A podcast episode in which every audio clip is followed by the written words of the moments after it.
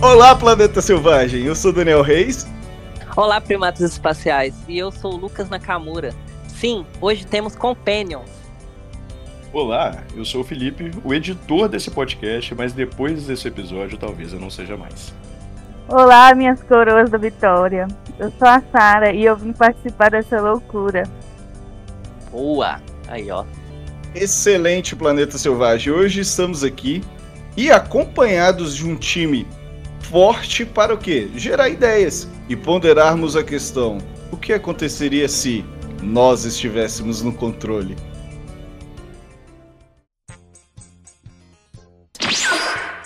Oi, eu sou o Felipe, mas não que tá participando desse episódio. Eu acabei de sair de uma luta no grande torneio de artes marciais para explicar a dinâmica do episódio. Serão cinco rodadas em que cada participante apresentará uma ideia.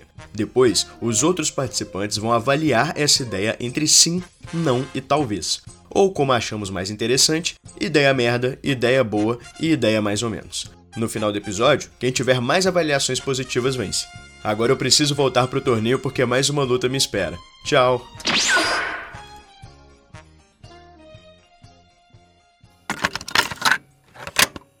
Eu vou começar com uma aqui, já linkando com, um pouco com o nosso último episódio. Essa ideia, na verdade, eram duas, mas eu tinha uma boa ideia, que a minha esposa até falou comigo um pouco antes da gente fazer o episódio, eu contei para ela as duas, ela falou, B, é essa, vai lá e fala ela. E aí, como ela tinha me dito isso, eu vou falar essa, mas tem uma outra ideia que eu, com certeza será uma ideia merda. Qual que é o meu parâmetro?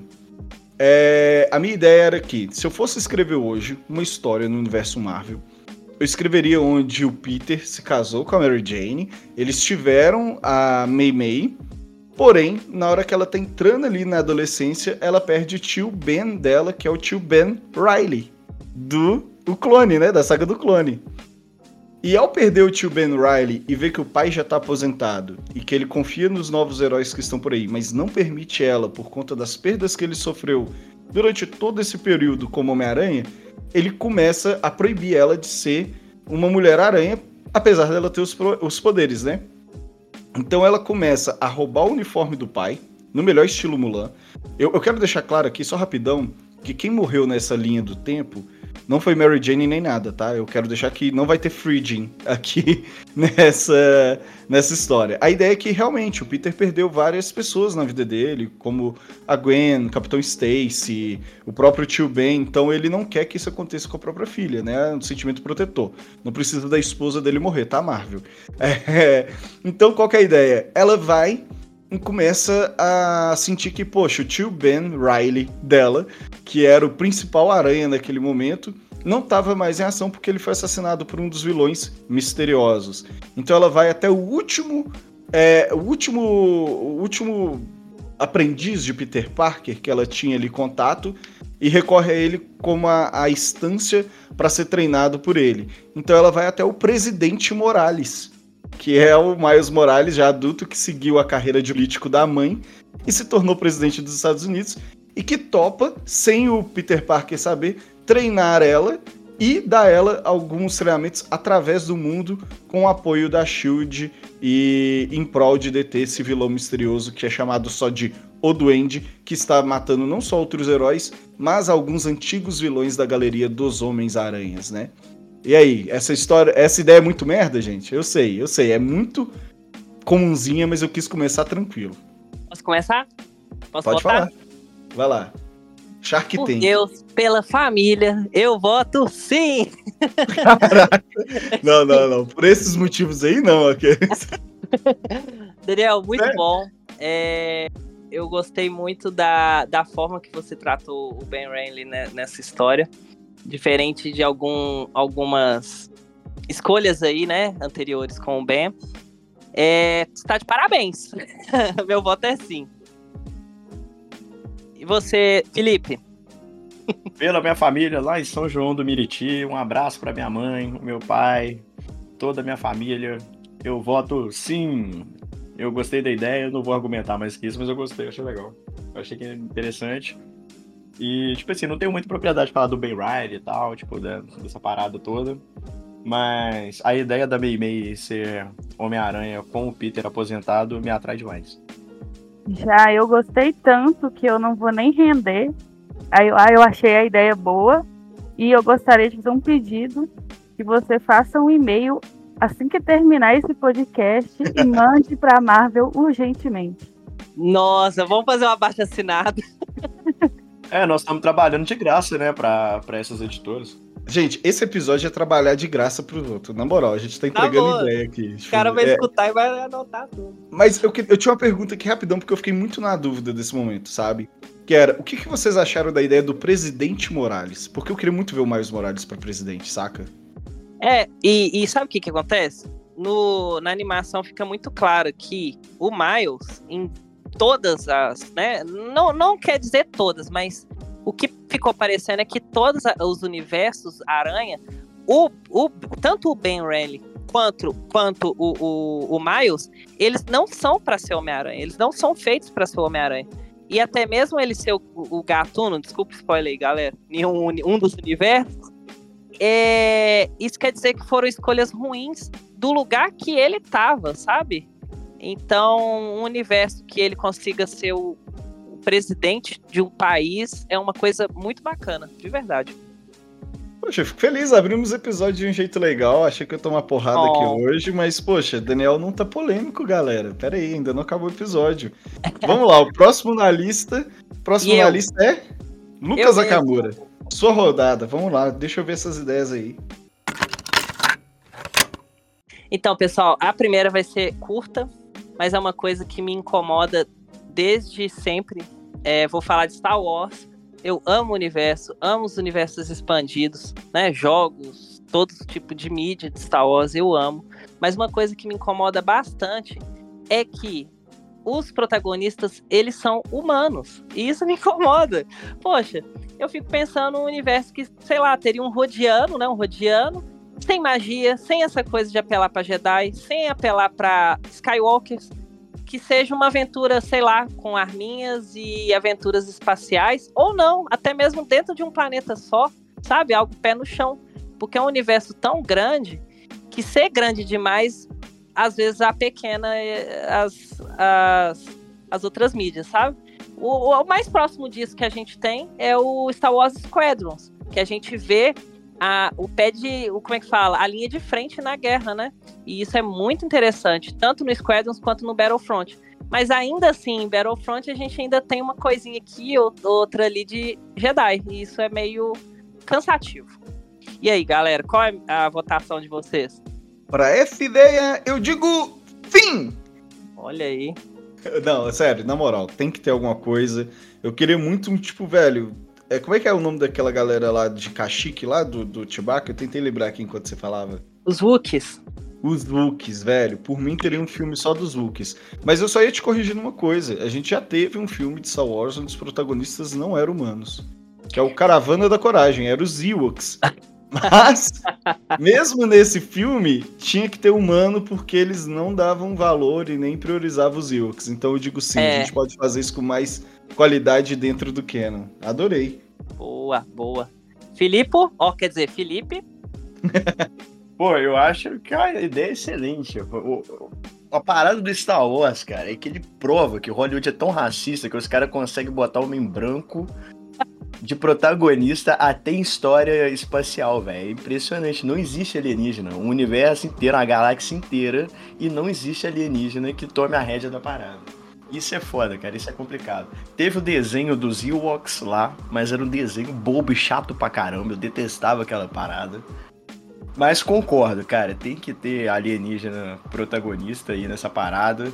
Teve a Soca aí, né, no, no recentemente mas mesmo assim é, é pequeno aí para proporção de, de e, e, possibilidades né, que tem dentro desse universo. Sara. Eu gosto muito do Star Wars do jeito que já está, mas eu acho que essa ideia ia abrir um leque para tanta coisa que assim eu não consigo imaginar quão melhor ficaria com essa ideia. Dá para pedir um abaixo assinado para essa ideia também? Olha aí, vou mandar tudo pro mesmo e-mail, Daniel. É, é, bom, é bom que a gente só endereçar pro Bob Iger, né, velho? É. Já manda tudo pra Disney só de uma vez. Já aproveita a ideia. Ideia boa, vai direto pro spam, filho. Uma coisa que eu tava pensando aqui, até durante a fala do, do Felipe, era só rápido até a, a, a, Sarah, a Sarah falar, se ela for falar mais alguma coisa do voto, era que, cara, imagina não só um filme de alienígena de Star Wars, mas um, um filme todo legendado, porque a gente só tá ouvindo a Nossa, língua alienígena. Perfeito, aí, você tá só ativando o meu lado Maluco. É, porque é, é aquela fala do Bom de Horror no, no Oscar, que ele falou, tipo, velho, se as pessoas passassem essa, esse, esse limite, né, que tem dois centímetros, que é a legenda, as pessoas vão descobrir tantas histórias novas, saca? Eu acho que se Star Wars usasse assim, ia ser muito foda. E um filme em outra língua alienígena ia ser do caralho. Pois é, sabe uma coisa legal? Que eu até para mim foi uma das dos universos expandidos mais legais, até para observar sobre isso, é no livro do Kenobi. O Obi-Wan, ele começa a aprender a linguagem do povo da areia. E aí ele começa a aprender sobre o modo de vida deles, começa a ver a visão de mundo deles, e isso é incrível. E no livro é assim, entendeu? É, claro que, né, fica ali traduzido pra gente que tá lendo, mas que o Obi-Wan ele consegue ter essa troca com eles, isso é muito legal, de verdade. Vamos lá, ideia. Felipe, apresente-nos a sua ideia. Agora eu com ideias aqui, vamos embora. Vou pensar aqui no que eu vou, vou seguir a linha Star Wars aí, eu acho. A última trilogia Star Wars, ela me traumatizou com aquele episódio 9 ali, que eu tenho até um. Me dá nervoso de falar, de lembrar que um dia eu assisti aquela porcaria. Cara, eu jogaria aquela trilogia inteira na mão do Ryan Johnson. Que, assim, das últimas paradas que teve aí, tirando Rogue One e Endor, né, que não envolvem Jedi e tal, essa parada toda é um bagulho muito mais, tipo, underground ali da, do, do combate, né, da resistência e o combate contra lá o Império, é, o Ryan Johnson foi o único que soube explorar, tipo, velho, a, a religião em volta ali dos Jedi, a questão da força, é, o relacionamento ali do, dos personagens e e como eles são imponentes, né? Não só na forma deles de ser, assim, como personagem mesmo, como característica, mas dentro do universo, né? Como o nome deles é, é imponente. Eles não, eles não precisam estar lá para eles marcarem presença. Isso fica literal, né? Quando o, tem aquela cena toda do Luke Skywalker lutando lá contra o sobrinho. E assim, para mim, o Ryan Johnson ele soube, ele entendeu ali o que, que é aquele universo, manteve a essência ali Star Wars, mas ele criou coisa nova, ele soube é, fazer algo diferente do que estava sendo feito. E para mim a trilogia tinha que ser dele. Assim, os três filmes, sem ficar nessa troca de diretores, colocar o J.J. Abrams, ele sabe fazer é, coisas bem interessantes, mas ele não sabe finalizar a história, isso fica óbvio, uma pinca de, de produções dele. E, e isso ficou né, terrivelmente claro em, Star Wars 9. E para mim é isso, assim, se eu tivesse que tomar uma decisãozinha lá, é, comercial ali, política ali dentro da Disney, eu colocaria o Ryan Johnson de, no comando da, da trilogia é, 7, 8 e 9. Qual é seu veredito, Daniel? Vamos lá então, vou dar, dar meu veredito aqui. Pelos mesmos motivos que o Felipe apresentou, o meu veredito é bom teria que ver. Eu tô no neutro. Por quê? Ah, no meio. Aham. Uhum. Exato, mas não por dúvida do Ryan Johnson. Eu gosto muito desse filme. Eu, eu, vejo que realmente tem um problema ali naquela parte do cassino. Acho que dá uma barriga no filme. Não que o filme fique ruim, mas eu acho que ele se estende um pouco mais além do que devia. Até tem alguns momentos que eu penso que aquilo pode ter sido até uma decisão executiva e não do diretor, dos roteiristas. Mas o que eu gostaria de ver para essa ideia, no caso, era a visão do Ryan Johnson como todo, porque eu gosto muito da visão dele naquele filme. Mas como ele iria iniciar e concluir a franquia, sabe? Eu acho que o Ryan Johnson é muito injustiçado por isso, eu concordo com o Felipe em todos esses pontos, porque o cara, a gente só viu um capítulo do que ele faria. E a gente já viu muito potencial. O que eu queria ver é justamente o que ele faria inverso do JJ. Eu odeio o JJ Abrams é, essa parte de que o JJ só sabe criar mistério, aquela porra daquela mystery box que ele tem, que tipo assim, você cria um conflito ali, mas nunca termina aquela porcaria, né? Eu, passei um trauma com Lost que, velho, na moral, Lost era uma das séries favoritas e virou a pior série que eu já vi na minha vida. Eu não recomendo para ninguém, inclusive por causa do JJ Abrams. Então, assim, eu gostaria de ver como o Ryan Johnson iniciaria a franquia. Talvez a gente poderia até startar ali do episódio 8 mesmo, só fazer um build-up antes, né? Tipo, um pouquinho antes, o que, que seria feito e qual que seria a conclusão, para onde ele ia levar. Que é a parte que eu senti falta ali. Eu fiquei muito na dúvida de para onde iria seguir aquilo, porque eu gosto muito das ideias, mas até por conta de decisões criativas da Lucasfilm, eu vejo que os caras não deixaram nenhuma ser concluída. E querendo ou não, velho, Star Wars só dá certo quando é coletivo, saca? Por mais que cada filme seja feito por uma pessoa, coisa assim, quando ele é feito de forma coletiva e todo mundo dá ideia, é que ele dá certo. Se a gente focar só no George Lucas, só no não sei o que, só não sei o que lá, tipo, sempre vai dar pau. E quando também divide, aí essa trilogia que para mim é a trilogia mais fraca de todas, acaba afetando. Eu gostei da ideia, mas eu acho, eu, Daniel, que eu teria que ver, tipo assim, como ele iria iniciar ela, pegando que o episódio 8 seria imutável, tá, Felipe? Não só eu concordo com a ideia, mas eu gostaria só de ver é, como ele faria os outros episódios. Eu gostaria de ver um arco completo para dizer um sim. Mas eu gostei da ideia. Mas eu deixo ela só por um bom por, por enquanto por isso, tá? Agora, Lucas, é sim, não ou mais ou menos? Olha, mais ou menos, mas eu quase fui pro sim, só que no mais ou menos. Vamos lá, vou explicar. O sim, por quê? Ó, eu tô no mais ou menos, viu, galera? Mas ó, mais pesando pro sim, porque a segunda adaptação do, dessa nova trilogia, na minha opinião, ficou o melhor dos três. O Ryan Johnson ele conseguiu mesmo entregar ali a essência Star Wars.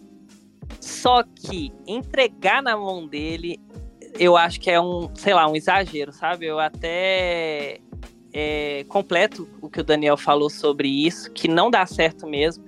Se, se até o George Lucas quando escreveu A Nova Esperança, e aí veio o Império Contra-Ataca, que na minha opinião é o melhor Star Wars de todos, e que não é ele, isso prova de que Star Wars até mesmo tem uma, uma linha a ser seguida ali, que é nunca deixar na mão de uma pessoa só, que não dá certo. Só que é, eu acho que eles quiseram repetir essa fórmula é, pra, tipo assim, sei lá, talvez uma forma de mostrar que, que eles não mudaram tanto, né, de acordo com os, as outras adaptações, né? É, só que o problema dessa, dessa, talvez dessa nova geração é que eu acho que teve um ego muito grande entre os diretores ali, porque principalmente J.J. Abrams, ele, ele fez uns nós ali muito secos e que não levaram a nada. Vide aí também até mesmo Lost. Lost chegou coisas ali que não entendi nada, ficou por isso. E em Star Wars é a mesma coisa. Talvez, sei lá, eles expandirem em outros quadrinhos, em outras coisas, mas eu, eu acho fraco isso, né? Porque, pô, se quer adaptar um, um filme, adapta direito. O Felipe deve estar achando engraçado, né? A gente metendo pau no, no J.J. Abrams, sendo que tá falando do Ryan Johnson. Mas o, o, que eu quero dizer é, eu não sei se o Ryan Johnson ele ia conseguir amarrar todo esse universo, sabe? Ele entregou muito bem o, o segundo, mas talvez se escolhesse outras pessoas para completar junto com ele, que rolasse uma parceria real com ele, tem, teria tudo para dar certo. Então a minha resposta é meio. Vai, Sara. Oh, a minha resposta, eu tô assim, em cima do muro entre ideia boa e ideia mais ou menos. Porque eu concordo com o Lucas que entregar na mão dele seria um risco muito grande.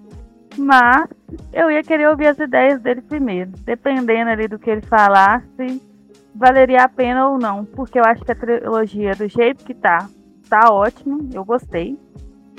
Mas eu sou mente aberta. Eu ia ouvir ele primeiro. Então a ideia, eu ainda não tenho um voto, não. Até o final do podcast eu vou pensar o que, que eu vou decidir. Olha aí. Felipe é o time da virada. o Felipe é o galão do, do jogo. Clube Atlético Mineiro. E o que eu ia falar era que eu defendo o episódio 7. Eu acho o início muito bom para pontapé, para blockbuster, para pipocão, apresentar para novas é, é, novos fãs, Fraga. Eu acho o episódio 7 bem executado. Demais, velho. É, é só que quando você vê o, o, todo o conceito, parece que a galera não se conversou, entendeu? É, isso que mais me irrita. Exato. Então, assim, eu só queria é um deixar. É um problema executivo, não é um problema. Do... É, ali é um problema da, da, da. Como é que fala? Da cabeça lá da, da Lucas Filmes, esqueci o nome dela. Deram a facada nas costas do, do George Lucas aí, ó. Sim, velho, eu esqueci o nome dela, mas é ela mesmo. Que é, peraí, peraí, eu vou pesquisar aqui ao vivo, galera. Peraí só um minutinho. A Kathleen Kennedy. Ela mesmo. Ela, traíra. ela prometeu pro George Lucas que ia cuidar e picou o pé no George Lucas e nunca mais a gente viu o velho. Então, assim, o que eu ia falar é esse ponto que a Sarah trouxe. A Sarah foi assim, chef kiss aqui no momento que ela falou o momento de ouro, que é tipo, a trilogia ela não é ruim de todo mal, saca?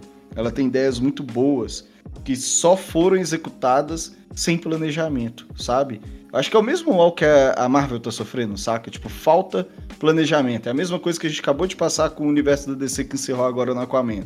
Faltou planejamento de conectar os filmes, não apressar as coisas. Bota o James Gunn em Star Wars. Você acha que eu vou me opor, velho? Você acha? Você acha? O James Gunn é o cara que faria esse filme alienígena aí que o Lucas falou, entendeu? Então, assim. O cara que meteu uma árvore em guaxinim na Marvel, mano, ele, ele, eu, eu, não duvido de nada, sabe? Tipo, o cara tá trazendo o Guy Guard ali pro, pro DCU, né? Então, assim, acho que a gente tem potencial. Eu gostei da ideia mas eu fico tanto com a Sara e o Lucas nesse rolê que é tipo, eu precisaria ver qual que é o planejamento. Que eu acho que não é só a questão do Ryan Johnson nesse caso, mas a questão de Star Wars como um todo. Vocês concordam? Sim. Sim, então... chega. Vai lá, Sara, qual que é a sua grande ideia pro nosso jogo hoje? Não, depois dessas ideias tão maravilhosas, eu tenho até vergonha de falar a minha primeira ideia, mas ainda no mundo da ficção aí, a minha ideia. Ai, a minha primeira ideia é sobre a Chapeuzinho Vermelho. Eu pensei assim, e se a Chapeuzinho Vermelho fosse, na verdade, uma caçadora de lobos? Se na história original o Lobo, né, tivesse mexido com a avó da família errada. Sabe? Eles poderiam fazer uma história separada com a Chapeuzinho, algo assim, tipo sobrenatural, focado na Chapeuzinho como protagonista, buscando vingança e uma parada mais dark mesmo. Eu gostaria muito de ver isso. Eu tenho uma pergunta. Posso fazer uma pergunta? Pode. Em qual mídia você pensou isso? Filme, série, animação? Filme ou série, né? Com, pessoa, com pessoas, não animação. Beleza. Porque já que é live action, já posso, já posso partir pro voto? Pode. Pode. Meu voto é sim, com certeza. Eu acho que isso tem tudo para ser, tipo, franquia, saca? Tipo, de pegar e fazer um... Eu vou pegar aqui, tipo, o meu ponto de vista, tá, galera? Eu acho que a gente pode pegar e fazer uma personagem que a gente conhece, tirar esse rolê de fraqueza, trazer uma personagem feminina forte e um filme de ação muito pica. Sacou? Tipo, sei lá, eu teria que ver mais planejamento também, mas eu acho que eu me empolguei, real. É, sem querer influenciar, mas na minha cabeça isso daria muito certo. E você, Lucas, o que, que você daria esse projeto aí? Olha, eu votaria não. Desculpa. Vou explicar por quê. É, eu acho que essas fórmulas, eu acho que, para mim, Lucas, cansa, cansou, sabe? Essa coisa de remexer em histórias e que já foram contadas e tal. É, gostei sim da ideia da Chapeuzinho, mas o que eu não comprei assim foi. Sei lá, eu acho que ainda assim vai continuar parecido com a ideia central, sabe? É... Mas é isso, meu voto é não. Felipe? Ô, bem, então, tem um. Vou lembrar aqui de um. de um filme do João e Maria, em que eles são caçadores de bruxas. Baseado ali né, no, no, no conto original, né? Só que ao invés de quase morrerem, eles metem bala na, nas bruxinhas. E aí, esse filme, quando eu assisti na época, mais novo e tal, eu achei muito assim, fenomenal, caramba, que ideia top e tal. Hoje, eu achei meio ridículo. Eu vi recentemente, achei meio. Pô, não, não bate tanto, entendeu? Poderia ser melhor explorado? Poderia. Tipo assim, a ideia até que, que vai, assim, que leva alguma coisa, sim. Mas eu acho uma ideia, tipo, meio batida, assim, tentar, tipo, deixar a versão de. de como é que fala? De contos, né, assim, mais ou adultos, ou então, tipo, remexer, né, nessa, nessa, na lógica do, desses, desses contos, é, eu cansei disso, tipo, acho que tá, chega, praga, igual o Lucas falou também, tá, tá meio batido. Mas o foda é isso, velho. Se for bem executado, eu vou adorar. O problema é esse. É, é isso que eu pensei também. Tipo assim, não que seria uma ideia ruim, porque o universo de Chapéus Vermelhos, tanto é que tem trilhões de readaptações e é maneiraço, né? Tem até aquele desenho lá, Deu a Louca na Chapeuzinho, que é uma das animações mais legais que eu já assisti. Só que tem que ser bem executado, que senão é muito arriscado. É isso que eu ia falar. Eu, se fosse vocês, dava uma chance, porque assim, o rolê aqui é a boa execução. Sacou? Então tipo tá, assim, eu vou mudar pro meio. Pensa que a, a Sara. O meu voto Sarah... é o mais ou menos. O meu voto é mais ou menos. Não acho ah, que mais ou menos? Então ruim. tá. O meu voto então... é mais ou menos. Então, eu, eu é... penso, eu penso que quem? Quem é a, a, criadora, seja da série ou do filme? É a Sarah. Eu confio no rolê da Sarah de ah, não. Então, então, assumir então, a trama, então sacou? Fechou. Então fechou. Então é meio. O que, eu, o que eu ia falar é. A minha próxima ideia vai muito nessa linha. Então vocês tira a cabeça aí do, do rolê do, do, dos contos de fadas, porque vai vir mais aí, tá? Sara, por favor, alguma ré, réplica ou tréplica aqui dentro das opiniões? Vou mandar a gente se lascar? É, pode mandar a gente tomar no cu, tá suave. É, eu acho que o que eu tinha pensado eu já passei para vocês mesmo, e aí fica na mão da, dos diretores confiar que eles iam fazer um bom trabalho. Boa. Oh. Vocês lembram do filme do Van Helsing, do Hugh Jackman? Uhum. Filmaço. Boa. Vocês lembram do filme do Sherlock Holmes com Robert Downey Jr.? Outro filmaço. A Mitsui adora. Eu nunca vi, a Mitsui adora. Ah, não, acho que a Mitsui odeia. Desculpa, falei errado, mas continua. Mano, Van Helsing contra Sherlock Holmes. Eu amo, eu amo. Tipo, na moral, os dois filmes e a ideia é ser blockbusters real. Pensa no seguinte, tá? Hugh Jackman encontra Robert Downey Jr., um é o Van Helsing e outro é Sherlock Holmes. Um é fantasia e outro é raciocínio e ciência, saca? Eles têm que resolver o mesmo caso. Sei lá, foi causado por um lobisomem, por um vampiro? A gente vai analisar na trama. Mas uma certeza é que Sylvester Stallone, no meu casting, seria o Frankenstein. Entendeu? É tipo assim, se vocês investirem, é garantia de sucesso. Esse filme tem tudo para dar certo. Envolve nostalgia, vários tipos de coisa. Vou fazer aqui ao vivaço um universo compartilhado aí com a Chapeuzinho da Sara. E ainda vou lançar. Não, na moral. E ainda vou lançar, tipo assim, o rolê de eles liberarem novas franquias. Porque aquele período que a gente tem elisabetano, em que a gente tem uma tecnologia meio turva, saca? E aí você pode fazer esses personagens se encontrarem, principalmente que o Hugh Jackman mais velho, Nossa, imagina ele de Van Helsing velho. Isso é muito foda, saca? Então, tipo assim, Van Helsing com o Robert Downey Jr. fazendo Sherlock Holmes e os dois já meio que, tipo, cansado ali e tal, mas ainda nesse embate de ideologia, tentando achar um senso comum para ambos lidar com o problema que tá assolando ali e, e no fim até deixar aquilo meio turvo. Será que foi fantasioso? Será que foi, sei lá, e tal? Porém, a parte que eu ainda não falei, tá? Eu quero sim fazer cameos de Frankenstein, do Sylvester Stallone, essas coisas, mas o vilão é Jack Estrupador. Isso aqui é surpresa. Ah, conta o final do que filme, que vocês eu não quero ver mais, não. não. Já dou meu voto. Não. Desculpa, eu sou, eu sou seu amigo e eu, tenho, eu sei que você tem ideias melhores. Não.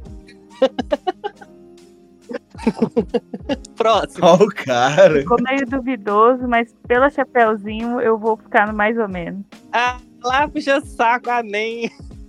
o universo compartilhado tá tomando tudo, mano. É o multiverso do. do... Ah, não. Se da mesmo multiverso. Eu... vitoriana. Ah, não, eu tenho vontade de socar. Chega de multiverso. Pô, mas meu voto é sim, viu, Daniel? Aí, ó. Eu apoio essa ideia. Eu gosto Porra. de filme galhofa. Porra! Eu gosto de filme pateta.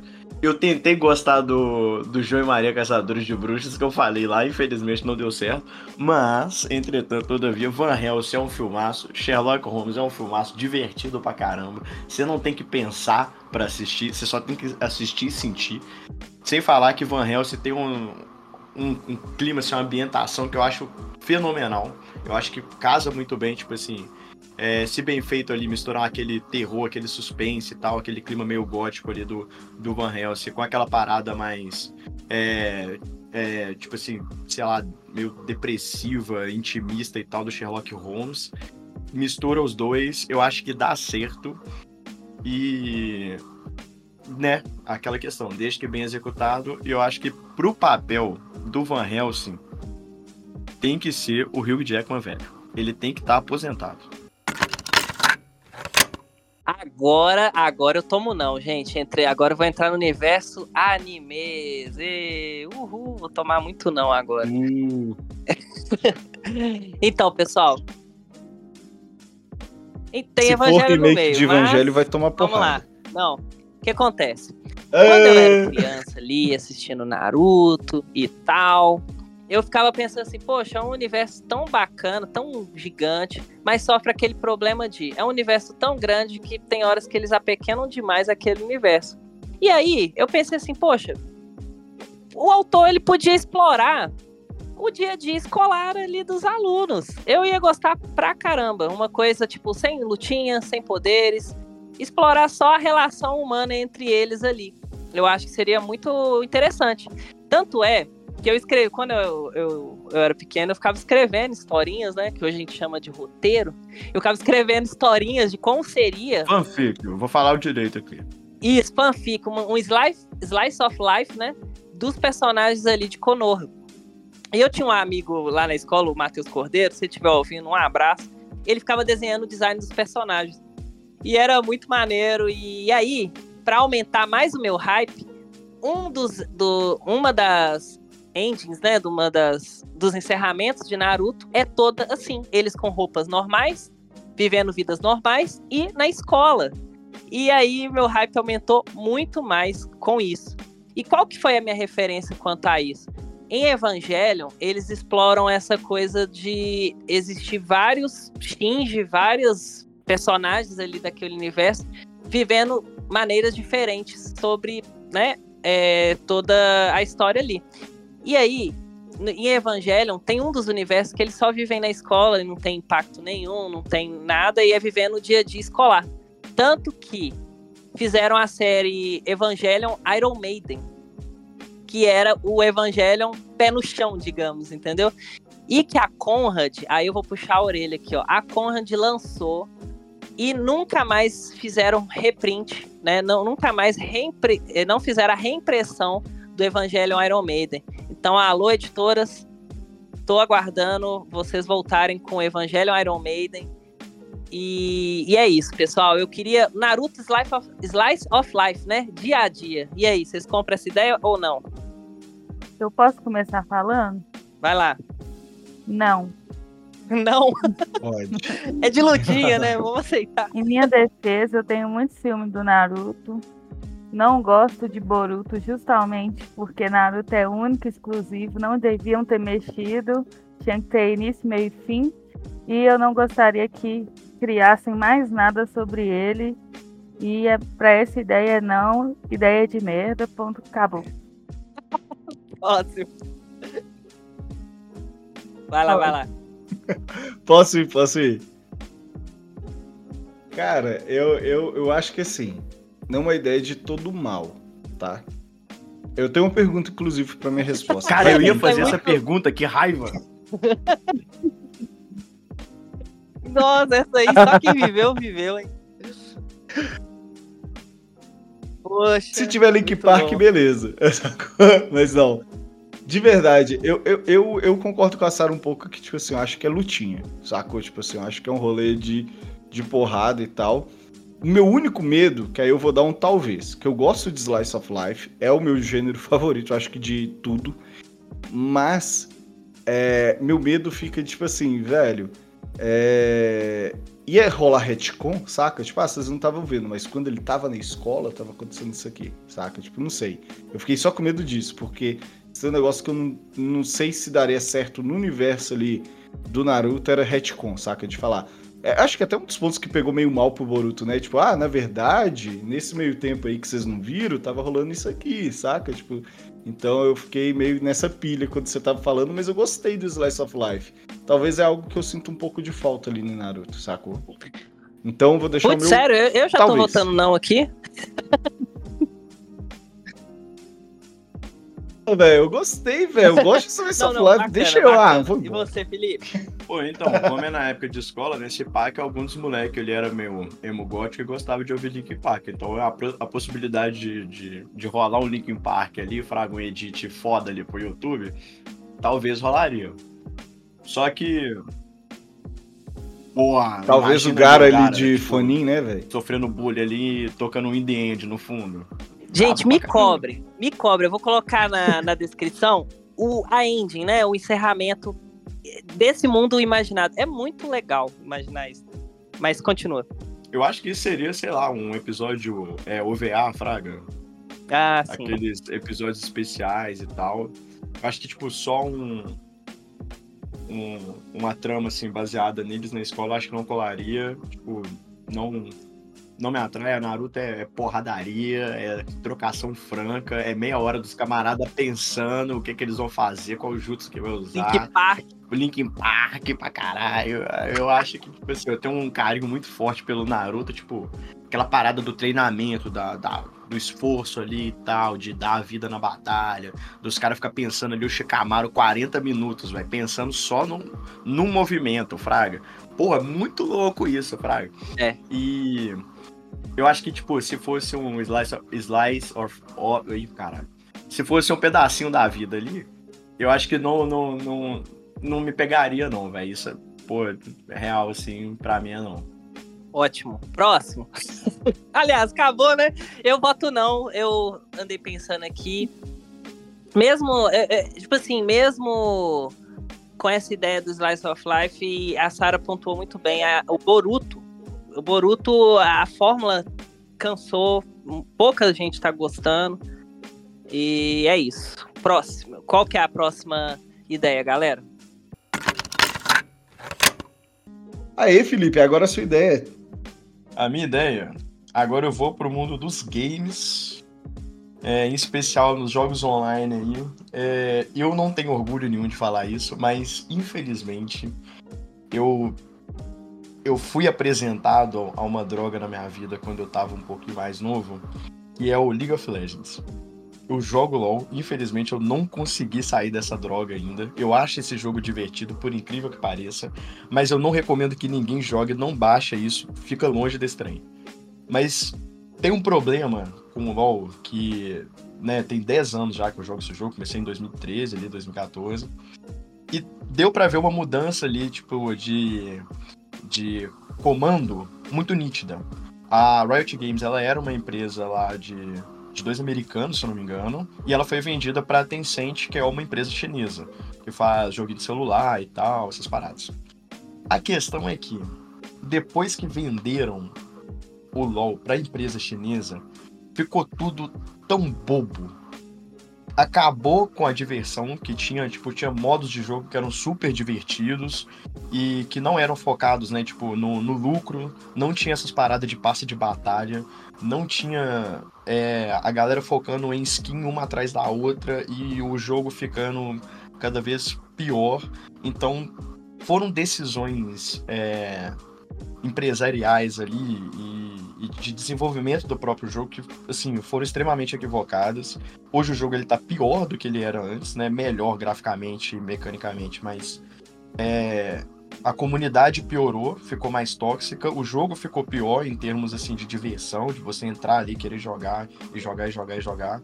E quem, pô, quem gosta de LoL mesmo é quem já tá aí há muito tempo e tem um carinho que eu nem sei também porque que eu tenho mais, porque é só problema na minha vida mas eu não venderia a empresa para Tencent, eu deixaria ela aqui no Ocidente, porque depois que mudou, não foi só desande, velho. Assim, foi realmente caiu demais o nível. Enquanto ela ela estava mantida aqui no Ocidente, lá na cabeça dos dois criadores, ela era muito melhor. Pô, pior que vocês não jogam LOL, né? Vocês não vão. Não, mas eu vou votar porque eu confio em você e a Sara gosta muito também. E eu confio na Sara. Eu só conheço Arkane, vale? Cara, não, pera aí rapidão, até acrescentar um negócio aqui, porque isso é uma parada interessante. Tudo que envolve o LoL é interessantíssimo. O universo é legal pra caramba, a animação é legal. Pô, o design do bicho é muito doido e tal. A historinha lá do, do LoL, pô, ela, ela é muito legal mesmo. Tipo, é muito interessante, é cheio de nuances e pá. Tipo, eles têm um investimento ali numa parte de lore. É muito, muito, muito legal. Só que o jogo é uma bosta, Fraga. Tipo, tudo que envolve é legalzão. Mas o jogo é extremamente, tipo assim, mal cuidado, Fraga. É literalmente, tipo, uma máquina caça-níquel ali, tipo, pra galera ir botando dinheiro e. Fraga, fica a mercê da sorte ali, que hora que o jogo vai melhorar. Boa. Então vou até pegar desse ponto do Felipe, tá? O LoL nunca me atraiu pelo jogo mesmo em si. Mas o universo me atraiu sempre, sabe? Tipo, a mitologia, todas as histórias por trás ali, eu sempre achei legal. E eu, eu, do pouco que eu cheguei a ver de LoL, gostava dessas outras mecânicas que não eram o jogo principal, sacou? Então, eu vou deixar meu sim em confiança ao Felipe. E como você disse, a Sara é, é, fã. Se a Sara disser sim, eu mantenho meu sim. Mas agora eu vou deixar dito aqui. Se a Sara falar não ou talvez, eu vou pro voto da Sara. Porque eu não frago nada, mas eu tô confiando total no Felipe. Essa porcentagem pode mudar. Tá de acordo, Felipe? Fechou. Vambora, que eu, que eu não frago muito de LoL, galera, real. Mas Arkane é foda. Eu sou suspeita para falar, porque eu jogo LoL desde 2012. Então, quando o Felipe começou a falar, eu já sabia que era de LoL que ele tava falando. E, inclusive, eu achei que ele ia falar a minha ideia. Eu falei, pronto, vai falar o que eu ia falar, eu vou falar o que agora. Mas, com certeza, essa é a melhor ideia que foi falada até agora. Ó! Oh tem Caralho. meu apoio. Boa. Então meu voto é sim, tá? Então meu voto Felipe, é sim. Felipe, presidente é da Riot já. Felipe, vou Felipe, mudar o LOL. CEO da Riot amanhã, vamos levantar essa tag. Eu vou só, fa só fazer meu discurso rapidão, que é todas as pessoas que eu conheço que jogavam LOL ou que falam de LOL, assim, são, eh, que realmente jogaram, né? São pessoas que, que são apaixonadas pela franquia. O meu amigo Khaled aí, abraço Khaled ele sempre jogou muito LoL, sempre, ele foi longe assim no, no, no, modo profissional de LoL. A Sara também sempre foi uma referência de LoL para mim. E é muito. É triste, né? Quando a gente vê mudanças de, de, de governanças aí e, e ser levado como uma coisa que é caça-níquel, né? Que é um universo tão grande, o Daniel pontuou muito bem aí, a Arkane tá aí pra provar isso. Eu nunca vi a Arkane, mas, poxa, a, a crítica sempre elogiando. É, uma notícia que eu vi essa semana que eu achei muito triste mesmo, da Riot, é que eles estão demitindo funcionários porque sim, porque expandiram bastante ali a lore do, do da Riot, né? Eu vi que tinha jogo de, de carta, é, eu vi que dá um jogo até 2D de luta ali na temática LoL. Ou seja, dá para explorar muito, muito, muitas mecânicas, né? Muita coisa ali desse universo, mas que infelizmente por causa do dinheiro, né? Do lucro. E o mais irônico é que eu vi que a divulgação foi baixa em cima desses jogos mais indies, né? Digamos. E que eles simplesmente estão cortando funcionários, como se fosse máquinas, né? Muito triste, de verdade. Então, Véi. meu voto é sim, tô de acordo total porque quando mudar e, e, e tratar a arte como um, apenas uma forma de lucrar, eu já acho paia mesmo, triste. Bom o seu ponto, porque eu falar, tipo assim, mesmo não sendo fã de LoL e jogando e tudo, eu vejo naquele universo, principalmente depois de Arcane, é, tipo assim, poderia ser o novo Star Wars, Fraga? Dá pra, dá pra franquia para todos os lados, saca? Tipo. Quadrinho, tudo, desenho, tudo. Cara, só no jogo de carta, a lore é enorme. No, a descrição das cartas é absurdo o quanto que eles expandem. Olha que legal. Isso é muito doido. E assim, pô, tem jogo de carta, tem jogo de, de né, tiro lá do Valorant e tal. Tem o joguinho de luta que tá vindo aí. Tem dois, três jogos indies, tipo, indies entre muitas aspas, né? Mas jogos, tipo, underground ali, né? Que não, não vão ser, tipo, tier 1 ali da empresa. Que são jogos divertidos, cara. Jogos legais. Tem jogo para expandir o LoL. Você joga com personagens do LoL. Mas, tipo, em turno, Fraga, é, é, tem tanta coisa interessante, inteligente a se fazer, mas são decisões extremamente equivocadas pensando em lucro. Gente, eu vou ter que concordar com a Sara. Foi a melhor observação até agora, de verdade. De verdade, porque eu, é, eu escuto vários podcasts, acompanho notícias de games, e a Riot tá sempre ali sendo falada e falada de forma negativa. Poxa, velho. É triste isso, de verdade. Sim, eu fiquei até com o coração apertado. Ô, ô Sara, pegando esse ensejo aqui que a gente tá meio agridoce, meio triste, meio feliz, vai sua ideia. então, a minha ideia ainda tá relacionada a Riot, que é inspirada no Fortnite, porque agora também eu parei de jogar LoL, porque eu tô jogando só Fortnite com vocês. A gente não mexe. O melhor time. Tá ganhando, né? Muito bom. E assim, uma coisa que eu gostaria muito, que eu sempre quis que eles fizessem, é uma collab com a Disney, com a DC, com a Marvel. Porque eu ia amar ver a Pop carregando o martelo do Thor, o Trash jogando a lanterna verde, o Lissin de Homem-Aranha, o que seja. Qualquer parceria que eles fizessem, para mim, ia brilhar meus olhos. Boa! Votações? Daniel? Meu voto é sim. Eu sou muito a favor de crossovers. Eu gosto demais, eu acho que já deu para ver aqui nas minhas ideias. Eu, eu acho da hora quando a gente pega, principalmente quanto mais distoante as mídias, faz funcionar. E eu acho que o Fortnite ele tem essa beleza que é tipo. Sei lá, velho, eu não entendo que bruxaria é aquela, mas parece que tudo funciona naquele universo. Saca? Tipo, mano, tem skin de Chapolin e, sei lá, do Solid Snake, saca? Que finalmente chegou, Lucas. A gente tá jogando de Solid Snake, saca? Então, tipo, Nossa, velho. Mano, é, é, parece que tudo conversa com Fortnite. Eu acho isso muito legal. E para mim é um sim muito, tipo, concreto. para mim, tipo, tipo, ah, beleza. No, no, no do Felipe, tipo assim, eu fiquei meio assim porque eu não frago LOL, então acho que, tipo assim, é, é, eu confio muito nas opiniões de vocês e a opinião de vocês me leva ao meu sim, saca? Mas no Fortnite, mano, eu amo e eu acho que é sim, sim, sim e sim. Sim, a ideia é muito boa.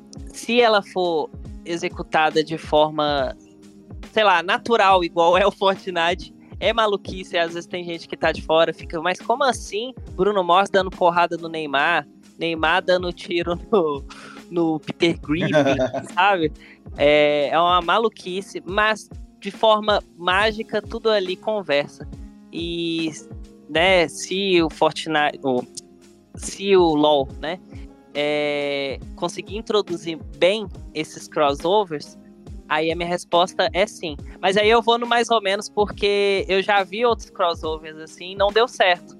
Não sei se vocês já viram aqueles joguinhos, sei lá, de zumbi, aí eles colocam, sei lá, personagens de Resident Evil e não encaixa tanto, ironicamente. Mas se a Riot né? Não sei, se a Sara, né, estiver ali, né, comandando, a minha resposta é sim. Felipe? Pô, eu tenho uma, uma ressalva, cara, que eu, eu não gosto dessa parada, tipo assim, de misturar coisas demais. Eu acho que no Fortnite isso funciona muito bem, porque eles souberam construir isso muito bem. Não foi. Como é que fala? Não foi tipo assim, do nada um acordo ali, pá. Não, é pô, faz sentido ali dentro do Fortnite você ter muita gente se matando, tipo, pô, as tartarugas ninja descendo cacete no Goku, pô, faz total sentido. Se você acha que não, o problema é seu. Mas eu acho que, sei lá, cara, eu, eu, acho que eu não, não, gostaria de ver isso. Eu acho que não, não, não, vem assim na minha cabeça uma, uma parada em que isso fica interessante, Fraga, ver, sei lá, um chaco de coringa. Assim, até legal e tal, mas eu acho que não, não conversa tanto com o LoL quanto conversa, por exemplo, com o Fortnite, entendeu? É, tem joguinhos de celular que são é, esses MOBAs, né, de celular, aí, os, os derivados, né, o celulol, que tem essa, essas skins temáticas e tal, e eu acho que fica tão bobo, tipo assim, não, não conversa ali com a parada, com, com o estilo do jogo e tal. É uma parada que não me agrada, eu pessoalmente falando. Mas com certeza os, a diretoria lá, quando vê a Pop com o martelo do Thor, vai falar: caralho, isso vai vender que nem água. Pô, com certeza absoluta. Acho que isso não é falta de oportunidade, acho que isso é conservadorismo. Porque com certeza, se eles conversarem bem conversado ali, venderia pra caramba. Mas mesmo assim, eu acho que pra mim não, não me bate essa ideia. Mano, é, só pra abrir um parênteses rapidão, porque, tipo, como eu disse, só vi Arkane e tal. Mas quando eu falo Elerquina, que personagem de LoL vocês assemelham automaticamente? Jinx. Ah, Jinx. Lucas? Eu não conheço muito bem. Eu acho que é. Ah, eu vou falar que é a Jinx. Deixa eu jogar no Google aqui. Maluco. Na moral, a Jinx é feita para ter uma skin de Ah, Elerquina, sim. saca? Parece muito. Boa. É, é, na moral, eu acho que às vezes pode ser não alguma coisa muito agressiva de início. Pode ser, tipo assim, pegar personagens que tem mais a ver e criar skins personalizadas para o LoL daqueles personagens inspiradas, Fraga, e aí evoluindo. Eu acho que não é tipo pegar e jogar, mas ir com calma, jogando aos poucos que funciona, sabe? Quando eu fui analisar o fator Fortnite das coisas, eu vi que um dos principais pontos foi o Fortnite começar a adaptar para dentro do jogo as coisas que já tinha. Então tem muitas skins que são temáticas. Assim, é baseado no Capitão América, mas é a roupa do Capitão América? Não, saca? Tipo, então é muito esse rolê que eu visualizei aqui, tipo. Aí o, o meu sim foi muito baseado nisso. E quando eu pego alguns personagens de Fortnite, ah, de Fortnite do, do League of Legends, mano, eu acho que funciona demais. Na moral, tipo assim, se você aplicando grana, pô, é retorno imediato.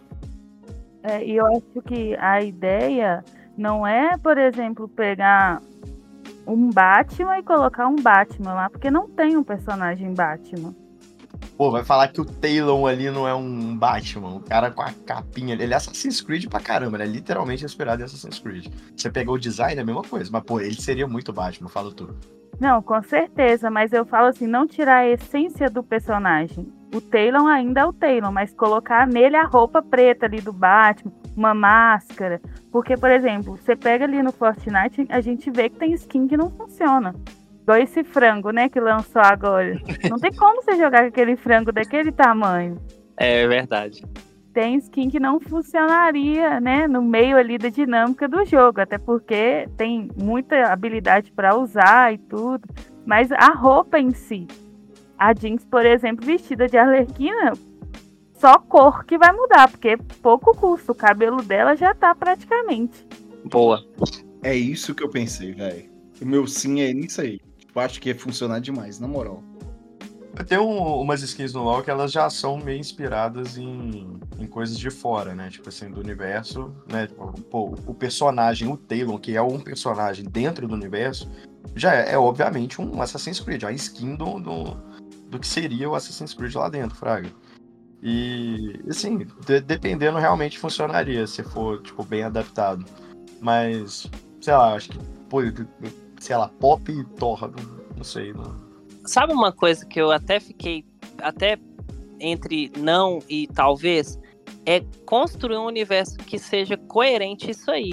Porque em Fortnite tem a, os vórtices temporais ali. Então é é explicável isso, entendeu? Tanto que os quadrinhos que que tanto do lado da DC quanto do lado da Marvel é, adaptaram para Fortnite é coerente porque aquela ilha do Fortnite é um universo à parte, entendeu? Então, tipo assim, dá, é, é explicável esse tanto de, de personagens. Claro, tem o lado dinheiro, né? Lado business na, na coisa, mas na. na, na pra, pra. Eu, eu tô evitando falar lore, né? Mas pro universo Fortnite faz sentido. Aí eu acho que pra dar certo no LoL, teria que. cons- Não sei se teria, né? Porque eu não conheço muito bem o mundo forte, o mundo LoL, né? Mas eu acho que teria que ter algo mais coerente pra trazer essa galera, sabe? Mano, eu não sei se faz sentido, mas a primeira palavra que vem na minha mente é Izekai. Saca? Tem um vilão que Ah, vai trazer essa galera e. Izekai. Acabou, tipo, eu, eu, eu acho que no, no LoL funciona melhor do que o Fortnite essa palavra, inclusive. Tipo assim, no Fortnite tá dentro do lore desde o início, que é tipo, é no centro do universo e tal, então tipo, já foi pensado para aquilo. Mas no LoL você pode meter um Izekai, saca? De Izekai DC, e aí tipo, tem essa transferência de, de, de personagens ali e tal. É, é, fica forçado e tal, assim. Eu acho que dentro do, do, da lore do, do LoL ali, né, do universo do LoL, não... Acho que não funcionaria, mas faz sentido. Tipo assim, se fosse um, collab e tal, assim, dessa parada, a forma mais inteligente seria desse jeito. É, ou só pela diversão e, mesmo e, também, né, gente? Tipo, tem isso também. É o que eu acho que o LoL mesmo. deveria assumir, mas não assume. LoL virou competitivo, é competitivo, não tem diversão nesse jogo. A palavra diversão e LoL não combina. É por isso que não vem na minha cabeça, porque, cara, é tão, tanta gente tóxica jogando o jogo, dando a vida. Isso, tipo assim, a galera não tá nem perto de ser profissional, só joga fim de semana, mas, cara, aquilo ali é a vida dele. E que, pô, é, sabe, não, não, não vem a. Não, não bate, Fraga, não mistura as coisas. Tipo, um jogo tão divertido igual o Fortnite, onde você, tipo, você real, você reúne com a galera pra você brincar lá e zoar pra caramba. Você vai no LoL, cara, é 100% do QI e da mecânica ali dos caras focado para ganhar. Sara, tem, tem mais alguma coisa a acrescentar? Não, fechou.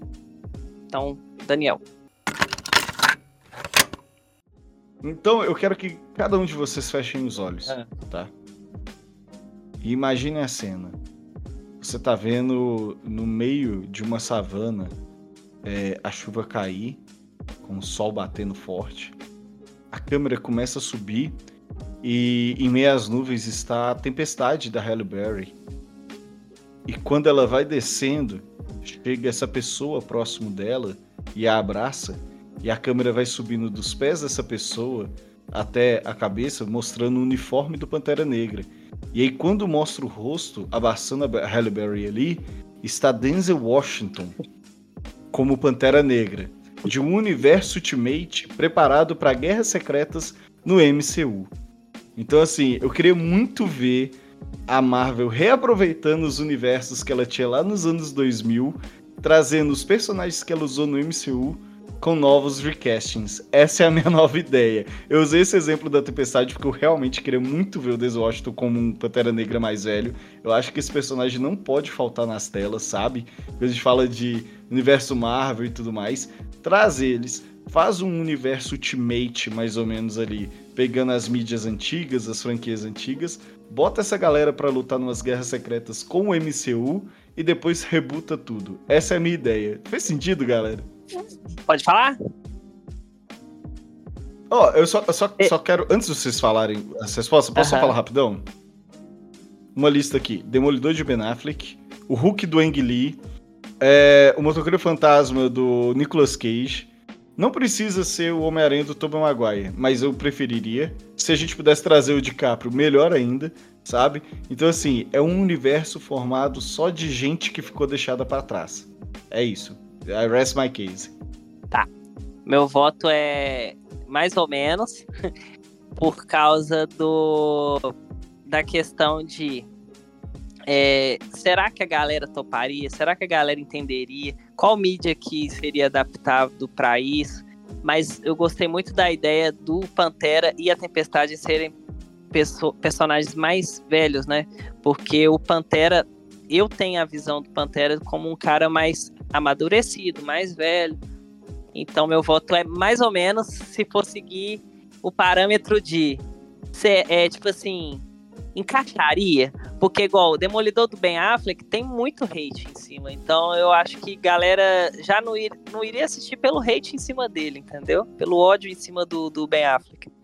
Que eu não concordo com esse ódio, mas né, eu acho que não daria certo, de verdade. Aí, aí, eu coloco mais ou menos pelo Pantera e, e a, a Halle Berry, né? A, a, a, a, suposta tempestade. Seria bacana, mas aí o meu voto é mais ou menos. Próximo. Então, meu voto é não, porque chega de multiverso, chega de reciclar personagem, não aguento mais, chega. Chorei igual uma criança no filme do Homem-Aranha, chorei. Mas, pô, deixa pra lá, ficou no passado, passou isso daí, mas, cara, eu não aguento mais. Fala multiverso comigo, eu tenho um espasmo. Tá dando nervoso já de, de, de ouvir esse trem de caraca, pô, vão, vão pegar um outro personagem para fazer o Batman e tal. Cara, já teve 25 Batman em 10 anos, cara, não aguento mais. Pelo amor de Deus. E assim, é, pô, pela experiência minha, eu aqui, eu não gostaria de assistir, porque eu cansei, real. Acho que, tipo, chegou no limite ali do que eu aguento ver de reciclagem, fraga, de, de personagem, de história ali, de. E assim. Mas, pô, Denzel Washington de Pantera Negra seria do caralho, velho. Óbvio que seria, é. seria muito foda. O Nicolas Cage de, de Motoqueiro Fantasma só foi mal aproveitado, mas era um, um puta de um casting, fraga. E, assim, a, o problema não é exatamente os atores e tal. O problema é essa parada de multiverso e a fórmula essa aí de ficar é, requentando e requentando essa marmita infinitamente. Tem uma hora que ela azeda. Sara? Eu não sou muito boa com nomes, então eu fui pesquisando aqui ao vivo. E assim, só no Pantera Negra ali eu fiquei em cima do muro. Mas quando você completou todo o elenco e eu fui vendo aqui os rostinhos, fui lembrando dos filmes que eu assisti com esses atores, eu mudei meu voto. E o meu voto é sim. Eu ia adorar ver toda essa galera junto e como esse filme ficaria bom. Olha! Véi, eu, eu posso só fazer um último um último discurso aqui para defender minha proposta? É vira-voto. É o vira-voto. Não, não pode. Se fizer, eu vou cortar. Conseguiu mudar o da Sara, ó. Parabéns. Tesouro, pra falar. Pô, não, na moral, Zé. É que para pra pensar, eu concordo muito com o Felipe Destrade que, tipo, velho, eu não aguento mais. Saca? É só que, tipo assim, se fosse para ter um último multiverso, para não ter mais, saca? Pra gente rebutar, eu queria que fosse um que a gente pudesse ver o universo que a gente conhece, com atores que a gente ama, fazendo personagens que a gente não viu naquele universo, sacou? Tipo assim, tem o Quarteto Fantástico, o Surfista Prateado, o, o Doutor Destino lá da época da Fox, sacou? Tem o Rei do Crime, tem o Demolidor, tem o, a, a, os X-Men, por exemplo mas a gente não chegou a ver o Pantera Negra daquele universo. A gente não viu quem que seria o Homem-Formiga daquele universo, o Capitão América daquele universo. Então acho que isso ia ser um último fôlego ali pra gente despedir com carinho, sacou? Principalmente porque a, a, os X-Men, aquela cronologia é fodida da cabeça. Então acho que assim, pra Marvel, tipo, velho, cancela tudo e começa do zero. Eu, Daniel, eu gostaria muito de, de despedir dessa franquia lá dos anos 2000 saca? Tipo, pensando, poxa, parecia um Cavaleiro da Lua ali junto com o Nicolas Cage, que o Cavaleiro da Lua era o Antônio Bandeiras, sei lá que porra é essa, saca? Tipo, alguma coisa assim, tô chutando aqui de cabeça, sabe? Mas personagens que a gente nunca viu nesses filmes e que trazem pouco do que a gente queria ver, sabe? Tipo, igual que a gente falou no último episódio do Homem-Aranha do Tom Maguire, que ia trazer Scorpion, Mistério, Abutre, sabe? Deixa a gente ver aquilo só por um segundo antes de despedir, porque eu não vou querer ver multiverso depois disso. Então eu, eu, realmente, tipo, bato que a gente poderia ter um, uma despedida de um universo completo, porque, velho, fazer eles vão fazer, tá? Sabe, tipo, uma incursão, um multiverso e tal. Mas eu não quero ver Benedict Cumberbatch contra Benedict Cumberbatch, sabe? De Doutor Estranho. Eu quero ver o Benedict Cumberbatch contra, sei lá, quem que seria um bom outro Doutor Estranho? É... Timothée Chalamet, ele tá em todos os papéis. Ó, oh, se atacar ele, eu vou atacar, hein? Mano, se não fosse o falecimento, o Doutor Estranho ideal para mim seria o, o David Bowie, por exemplo. Imagina se o David Bowie estivesse vivo e aí no multiverso eles. Saca, tipo, no universo que o Pantera Negra é o, o, Denzel Washington, a gente tem o Doutor Estranho, o David Bowie, a gente tem. Sacou? Tipo, é isso que eu tô querendo colocar. Você quer uma visão boa disso? O quadrinho é o mestre, mas no filme é o me a mestre, né? A mestra do Doutor Estranho com a Tilda, a, como a Tilda Wilton, né? E eu acho que a gente tem um, um, um, um gostinho ali, né? Como seria. Que ela sei lá, ela tem um jeitão David Bowie, né? Eu acho que ia ficar muito doideira. Então, então meu ponto é que, tipo assim, eu não tô torcendo pro multiverso, sabe? É só que, tipo assim, se for pra ter, que não seja aquela coisa bem esquisita que rolou no Doutor Estranho, sabe? Que seja uma coisa meio que dos sonhos. Só pra gente ver ali, vai acabar e aí rebuta tudo e inicia do zero, sabe? Denzel Washington de Pantera Negra, para mim, é o, o sonho. E aí, sei lá, velho, a gente pode colocar é, outras pessoas, outros elencos ali que era da época e trazer alguns artistas, atores e atrizes de volta. Mas eu acho que principalmente é a gente ter uma conclusão de como ficou a tempestade daqueles filmes do X-Men, como que ficou o Motoqueiro Fantasma do Nicolas Cage, sabe? Tipo, ele casou, ele montou um time, ele montou os Filhos da Meia-Noite, sabe? Encontrou um, um, um Cavaleiro da Lua, encontrou um Doutor Estranho ali no meio do caminho, no universo mágico da Marvel. Eu acho que a Marvel, ela, ela em filme, tá? Eu quero deixar isso bem claro que seria em filme essa ideia. Ela poderia fazer, tipo, cameos pequeno, mas para fazer isso, eu coloquei o Denzel Washington de Pantera Negra como exemplo, porque dois pontos. Eu acho que eu tô cansado desse rolê de não ter gente casada, e seria muito legal ver a Aurora daquele universo dos X-Men da Fox que a gente conhece, casada já e tal. E se fosse pro Pantera Negra, que eu acho que não pode faltar mais no universo Marvel, velho, Denzel Washington seria a pessoa perfeita, saca? Tipo, então. Beleza, fica aí meu statement. Minha ideia é o seguinte, pessoal. 007, né, o James Bond, ele sempre foi famoso pelas tecnologias, os carros maneiros, as roupas maneiras, né? Ele sempre galanteador e tal, tem, né, todo um charme. Beleza, eu fico imaginando o seguinte: Imagina um 007 com James Bond numa floresta, usando só a criatividade, com poucos recursos, né? É, assim, a gente tem uma palhinha disso na, nos últimos filmes do 007, né? O Daniel Craig, né? Ele mostra mais. Como é que fala? Ele mostra um lado mais humano ali do, do James Bond, né? Fragilidades em certas cenas de ações e tal. Mas eu queria uma coisa mais.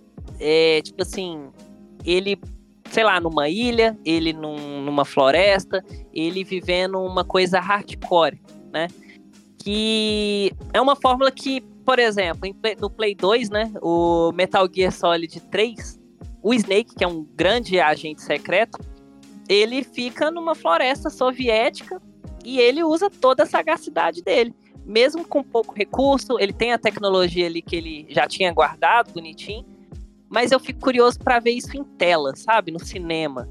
Só que com o James Bond, porque com toda a tecnologia que ele tem, ele também é um cara muito sagaz. E eu queria ver essa sagacidade dele ali em tela. E aí, qual é o voto, pessoal? Mano, você sabe que eu te amo muito, né? Ó, oh, ah, lá vem. Lá vem um não daquele, daquele jeito. Véi, esse é o nãozão. Tipo, é o meu primeiro não, eu acho que no episódio aqui. Não, mas eu tenho uma explicação e eu acredito que você vai entender o meu ponto. Que é o quê? Se for para pegar nesse contexto de perdido ali, de meio negócio, a gente tem o Jack Reacher, o Jack Ryan e o MacGyver, sacou? De, tipo assim, se virar com o que tem.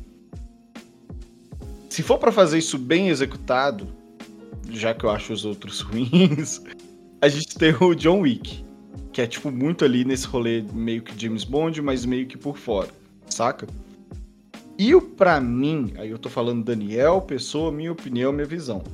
O James Bond é aquele cara de tipo, velho, ele é luxo, ele é sempre com grana, ele não se perde e tal. E quando ele se fode, eu acho que eu já vi muito disso nessa, nessas últimas levas do, do Daniel Craig, saca? Tipo assim, se for para ser um, um James Bond que não tem esse luxo todo, essa coisa toda do galanteio, é aquela versão, entendeu? Que não chega tanto quanto ficar numa ilha e tal, mas já chega para cima.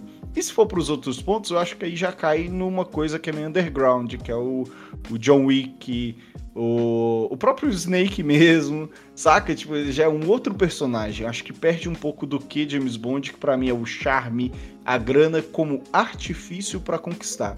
Saca? Na minha cabeça, o James Bond ele sempre foi uma crítica a se você tiver dinheiro, se você tiver postura, se você tiver grana, e tipo assim, não importa se as pessoas te conhecem, às vezes eles nem reconhecem sua cara, mas você chegou ali com grana, apostou tudo, apostou um milhão na mesa, maluco, não importa o mafioso que seja, ele vai te levar a sério, ele vai te ouvir, saca? Então eu sempre vi o James Bond dessa forma, um cara que usava até a própria grana e o, o rolê do luxo ali como arma para entrar nas tramas de espionagem.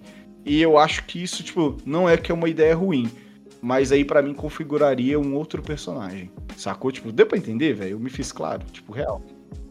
Deu para entender e eu concordo com o Daniel. Eu acho que seria mais do mesmo. E eles teriam que se desdobrar para fazer um diferencial e ao mesmo tempo manter a essência ali do James Bond. Seria um risco. E eu acho que é meu, assim, o meu voto é mais ou menos. Ó, oh, Porque a ideia é boa, mas não sei se valeria o risco, sabe? Felipe?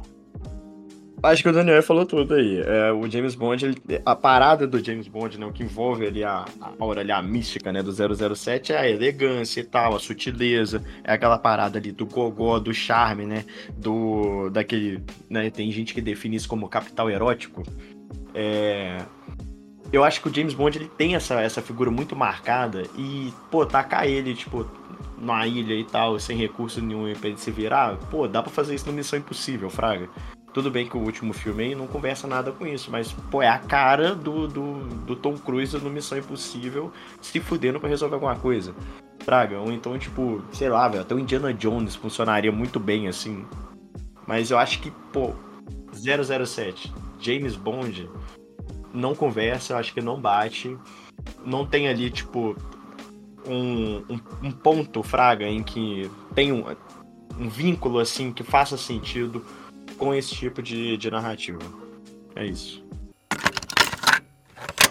Eu coloquei uns aqui que são meio lero-lero, Fraga. Tipo assim, umas decisões meio. Porque não é uma parada mirabolante. Que é, por exemplo, terminar a, os filmes do Piratas do Caribe no, no terceiro filme ali do, da trilogia dos anos 2000. E o final de How I Met Your Mother seria a cena do, da estação de trem e não aquele prólogo lá, aquele epílogo, né? Que eles fazem e tal. É umas paradas meio assim. Só que tem um aqui. Online, mano. A Mitsuya já dá hate aqui agora de falar que o final ali, nossa senhora. Mas tem um aqui, cara, que é. Nos dois últimos filmes do Vingadores, se fosse eu ali, ó, na salinha de roteiro, planejando ali o que, que seria esse final, meu filho, a galera que saiu chorando por causa do, do Homem de Ferro ia dobrar, triplicar, quadruplicar o luto. Porque eu ia matar metade da galera, filho. Ia morrer gente pra caralho. Não ia ter perdão nenhum, ia passar na valha. É guerra, tem que morrer gente. Então, filho, aqui, ó. Ia embora Capitão América ali no, no meio da parada. Ia embora Homem de Ferro. Ia embora é o menino Formiga lá, e embora uma galera, eu tô nem aí pra nada. Era pra arrancar couro de geral. Eu achei que esse foi bonzinho, matou só dois ali, tudo bem que eram os protagonistas. Mas, ô velho, não me convenceu Guerra Infinita e Vingadores Ultimato a galera não ter, tipo, real acordado no caixão no outro dia, Fraga. Pô, levaram ali a a menina Viúva Negra, Capitão América e, e, Tony Stark. Foi pouco. Não achei que foi o suficiente. Tinha que ter morrido mais gente. É isso, é uma opinião. É, como é que fala? Meio agressiva, mas tá aí. o Daniel Mano. tá em choque. tô dando pala aqui, Zé. tive que sair de perto do microfone porque eu tô rindo do a galera acordando no caixão. Eu tô tipo, que porra é essa? Mano, na moral, eu vou pegar aqui que eu concordo que deveria ter morrido mais gente, até porque o MCU tem personagens sobrando para matar. Mas eu discordo de ter morrido no ultimato. Saca? Eu acho que o Guerra Infinita fica muito tipo assim, foi o estalo do Thanos, mas algumas coisas ele é reversível, saca? Inclusive, que vergonha em seu Filipe, que esqueceu da Gamora, que morreu no Guerra Infinita. Que a Gamora morreu. Ah, voltou depois, cara. É, tipo assim, o Visão também morreu, voltou depois. É. De outra timeline, o, é, o Visão realmente foi péssimo. é, não, não, não. Vraga, tipo assim, a galera morreu, morreu, voltou. Ah, pelo amor de Deus, só tinha que ter arrancado couro de geral. Olha, o cara tá nervoso. O que eu vou falar é que, assim, eu, eu vou deixar o, o neutro, tipo, marromeno, sacou? Por quê? Eu acho que dava para ter feito realmente a mais, mas eu não acho que foi mal executado saca? Tipo assim, mesmo pegando a pior das hipóteses, que era matando tipo, só dois, três pessoas ali e revivendo alguns depois, eles ainda conseguiram executar bem no, no, no quarto filme, saca? O problema foi o posterior, entendeu? Então, tipo assim, velho, a fase 4 tá aí e a fase 5 agora começando para provar que, tipo, velho, não tem muito gás para cremar, queimar, saca? Cremar, ó, parece até que eu tô falando da galera que morreu. Aí o que, que vai falar? era que eu acho que a gente pode é, ter um, um, um, volume maior de personagens, talvez, na próxima, saca? Tipo, quando o MCU for colocar é, um, um, nível mais alto de, de problema, que ele coloque um nível maior também de personagens pra gente temer pela vida deles. Eu concordo com o Felipe nesse ponto, hum, de que, tipo, velho, em nenhum momento ali eu temi pela vida de ninguém, e quando eu saí do cinema, eu saí satisfeito exatamente porque até quem eu pensava que ia morrer, morreu mesmo, sacou? Então, tipo, suave, entendeu? Então, talvez eu poderia ter, tipo, tomado um susto ali e saído em posição fetal e tal. Então, tipo, eu concordo discordando, então eu vou colocar o neutro. Então, pessoal, é... eu vou. Primeiro eu vou fazer o disclaimer aqui, depois eu vou dar meu voto. É... Eu acho que isso faz parte até mesmo dos quadrinhos ali, isso é replicado sempre nos quadrinhos e me irrita profundamente.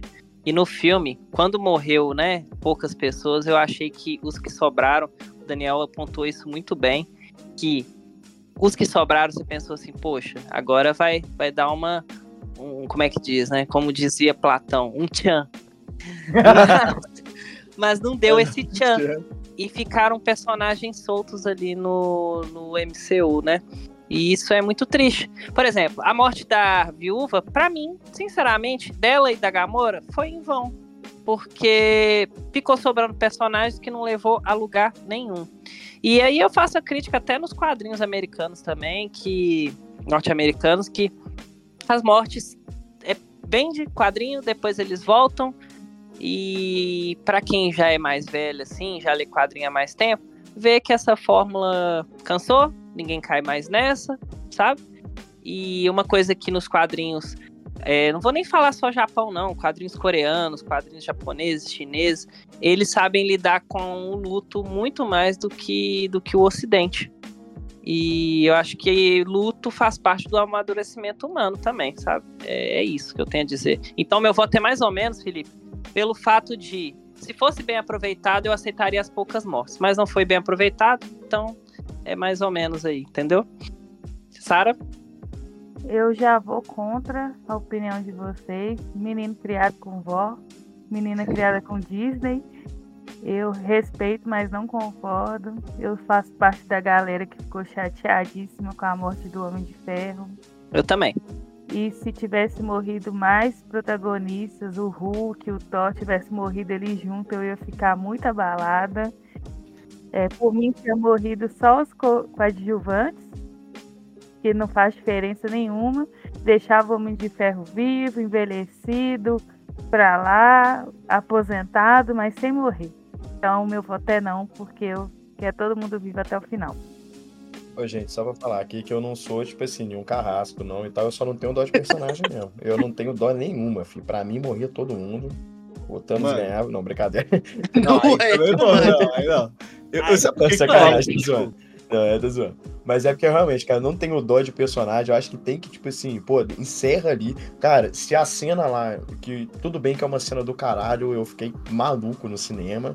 Mas, pô, se a cena que o, o, o Homem de Ferro, o Homem de Ferro não, o Thor tá ali é, sendo pego pelo Thanos, Fraga. Tipo assim, cara, se o Thor morre ali, Fraga, pro Thanos no meio da batalha, e tipo assim, ia ser desesperador, velho. E dali, do nada, o Capitão América ele tira força para poder puxar o Mjolnir. Ali eu acho que, tipo assim, pô, velho, isso aí é um amadurecimento do filme, que ele chegou no ponto assim, caramba, aqui a ameaça realmente é crítica. Aqui o pau quebrou, velho. Aqui nós estamos, tipo, muito ferrados. Tudo bem que no, no, primeiro filme, metade do planeta morreu, né? Do planeta, do universo, né, na real. Não foi nem do, do dos Vingadores. Mas, pô, cara, se o cara mata o Thor ali no campo de batalha, fica. Aí sim, pô. Véi, eu concordo demais com o Felipe nesse ponto, porque eu pensei muito de, tipo assim, só faltou. Eu amo Vingadores Ultimato, acho que é um dos filmes, um dos poucos filmes que eu considero realmente muito redondinho, saca? Tipo, ele é muito bem feito. Mas eu, se eu fosse propontar algum defeito, seria o Thor devia ter morrido. Tipo, eu acho que o arco do Thor faltou ele morrer. E, e eu confirmo esse arco, sabe, falando o quê? Assiste o Amor e Trovão, velho. Aquele filme fala que, tipo, velho, melhor é ter enterrado o cara mesmo. Saca? Então, tipo, concordo com o Felipe nesse ponto. Ainda me mantenho no talvez, porque eu acho que é, é, podia ter colocado outros riscos além do Thanos, mas, mas, contudo, entretanto, eu acho que eles mataram um pouco. Vai lá, Sara. como eu respiro Fortnite, eu respiro Xbox, que eu jogo Fortnite pelo Xbox. E o meu sonho da vida adulta é uma parceria da Microsoft, da, do Xbox, com a Steam. Porque eu tenho muito jogo na minha conta Steam que eu gostaria de estar tá jogando no console da Xbox.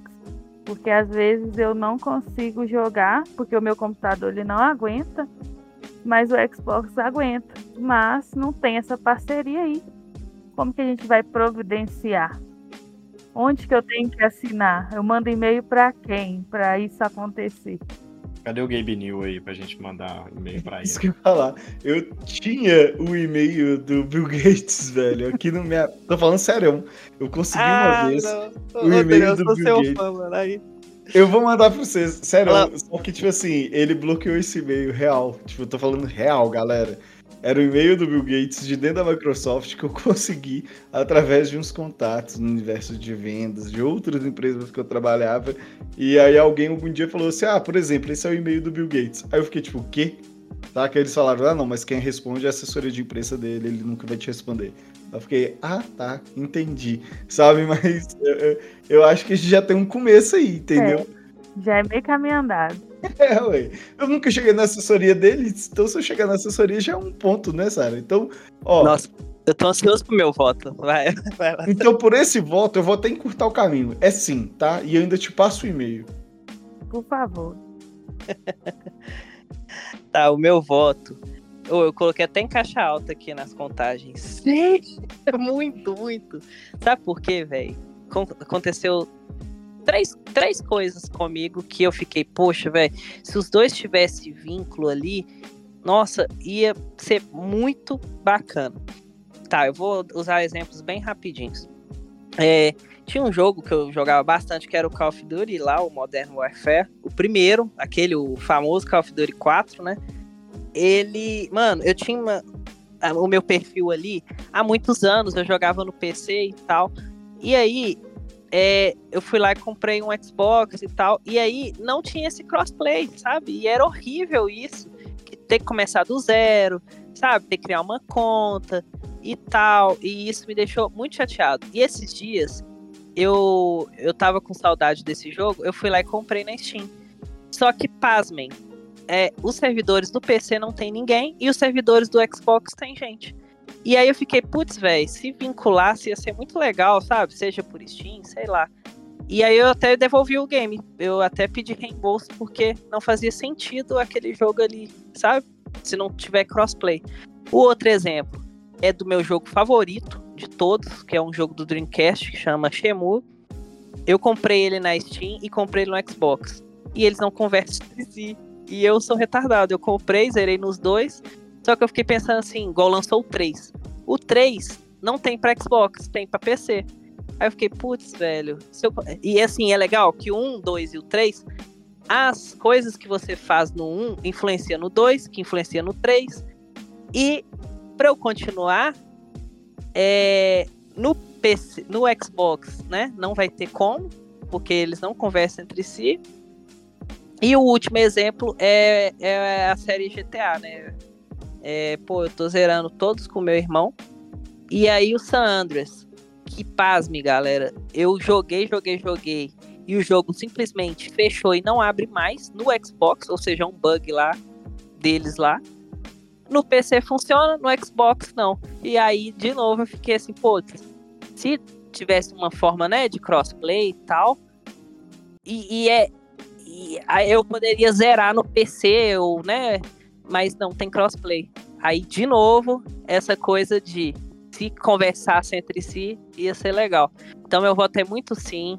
É, o amigo Daniel e o Bill Gates, ou seja lá quem for que hoje seja responsável pela Microsoft, ou analisa com carinho aí, ou alguém da Valve, né, da Steam aí. Só que o foda também, velho, é que hoje tem Steam Deck, né? Então eles estão fechando mais ainda para eles lá. Mas sim, Sara, meu voto é sim me alonguei muito, meu voto é muito sim. Sua ideia foi muito boa. Eu queria dar dois, duas vezes o sim. Ô, Lucas, eu só vou pegar um ponto aqui rapidão, velho. Sabe o que, que é? Esse ano vai ter CCXP, velho. Isso que você falou é muito importante, porque eu também queria muito fazer cosplay lá. Oi? Não entendi. Também queria muito fazer cosplay lá. Ah, cosplay, tu... cosplay, crossplay, cosplay. Aí, Felipe, joga um. Era só essa piada mesmo que eu não ia perder, gente. Desculpa. Qual que é o seu, Felipe? Felipe mutou de novo, quer ver? Só, Felipe, eu vou embora depois dessa merda. Vai tomando seus cu. Pô, eu acho uma ideia, tipo assim, absurdamente excelente. Eu acho que, cara, se você comprou o jogo na Steam, tudo bem que, tipo, os valores às vezes diferem e tal. É, no, nos consoles você tem lá os, os Game Pass que, que te dão jogos de graça e que, tipo, né, faz sentido você ter esse isolamento, né, entre console e PC. Mas eu acho, cara, pô, você comprou na Steam, você jogou o jogo ali e tal, tipo, todinho, ele funciona na porra do console, tinha que ter é, é, como você vincular ali. Não, não, véio, eu tentei fazer isso com a Epic Games, eu fiquei muito puto, porque eu tenho muito jogo bom na Epic que eu não consigo jogar por causa do, do suporte aqui, tipo assim, do meu, meu computador, ele não aguenta. E, velho, eu tenho certeza que o Gabe New, cara que fundou a Valve, cara que trabalhou na Microsoft, ele que, tipo assim, teve por trás da Steam esse tempo todo aí e, e tem até aquela zoeira, né, do Half-Life 2 e tal, tipo, Half-Life 3, né, no, no caso. É, é, eu também acredito que o dia vai rolar, mas que tem toda essa zoeira, né, atrás dele. É, eu acho que o Gabe New, ele, ele apoiaria esse tipo de decisão, porque o Gabe New é um cara sensato. Ele fala que, que jogo não precisa ser realista. Ele fala que tem que ter, tipo assim, tem que envolver diversão acima do lucro, porque a, a diversão é lucro. E o, o cara, tipo, que deveria decidir isso aí é o Gabe New. Infelizmente, né, eu acho que ele não tá mais por trás dessa parada toda. Eu acho que ele, ele saiu da Valve tem um, um, bom tempo, né, já. E é isso, mas é, é o, o, meu sim aqui é enorme. Essa aí foi a melhor ideia até agora, de longe. Na boa. Foda-se a Steam. A gente apoia plataformas aqui que conversam entre si, que vinculam seus conteúdos. É, e é, a, a Sara tá tão certa nesse ponto que, velho, para isso acontecer é só um comprando o outro, porque eles estão fazendo uma vontade sim para a pessoa ficar presa no ecossistema deles. É, é só isso, só isso mesmo. Então vamos lá, gente. Eu vou, vou, vou manter meu último statement, minha última ideia, que é o Marvel, né? O rolê da Marvel. Mas agora voltando um pouquinho para os quadrinhos que seriam eu gostaria muito de reescrever as origens da Marvel, não só trazendo alguns pontos como mais heróis batendo em nazistas, mas trazendo alguns pontos como eu não só colocaria um Wolverine é, asiático e canadense, que para mim é uma coisa muito natural, porque o Wolverine ele nasce no meio e o Japão estava fechado então não podia pessoas brancas ou ocidentais, se a gente colocar no escopo assim, lá no Japão. E aí ele poderia ser um filho de, de pessoas do ocidente ali naquele Japão tentando sair dali, por isso que o nome dele seria James Holloway. E aí com base nisso iniciaria a história dele, meio que samurai de olhos azuis, sabe? E, e, e com base nesse rolê todo, a gente teria essa ligação que já existe, que é de Wolverine mais Japão, Wolverine mais Madripoor, essas coisas todas. É, é, até porque a religião do Wolverine nos quadrinhos, se eu não me engano, é budista, né? Então eu, eu gostaria de juntar isso. Mas pegando em escopo a fase ali da Segunda Guerra, agora eu vou causar polêmica. Que eu adoraria colocar esse Wolverine asiático com o Capitão América, com um namor mutante ali latino, igual o MCU colocou, mais um Indiana Jones. E aí essa é a minha ideia. Eu gostaria de aproveitar e ir lá e puxar da Lucasfilm, já que a Marvel nos anos 80 publicou Indiana Jones nas revistas dela, e trazer para o Canon como o Indiana Jones, gente. Aí eu vou pegar até a ideia que o Lucas trouxe do 007. O Indiana Jones está precisando de uma renovação. E pegando o último filme que eu gostei até, mas eu vejo que já não tem muito apelo. Não estou falando que o Indiana Jones precisa de um MCU da vida, tá? Eu só tô falando que ele precisa de outras mídias. E se fosse para ter Indiana Jones nas mídias dos quadrinhos, porque ninguém vai ver o Indiana Jones nos quadrinhos para ah, vamos ver o que, que esse cara aqui nos quadrinhos foi buscar de, de, de coisa de outros países porque ele rouba essas coisas. Não, vamos pegar o que, que ele tá tentando acreditar ali, saca? De comprovação de que, sei lá, o Wakanda existe, esse cara tá tentando de qualquer forma comprovar aquilo. Vamos tentar pegar esse cara aqui que é considerado meio maluco no meio acadêmico e ele tá tentando comprovar que Asgard existe, saca? Então, Asgard existe, como que o Indiana Jones vai comprovar? Pegando o Tesseract. Vamos pegar aqui só esse ponto, tá? É, comprovando que Thor já caiu na Terra anteriormente.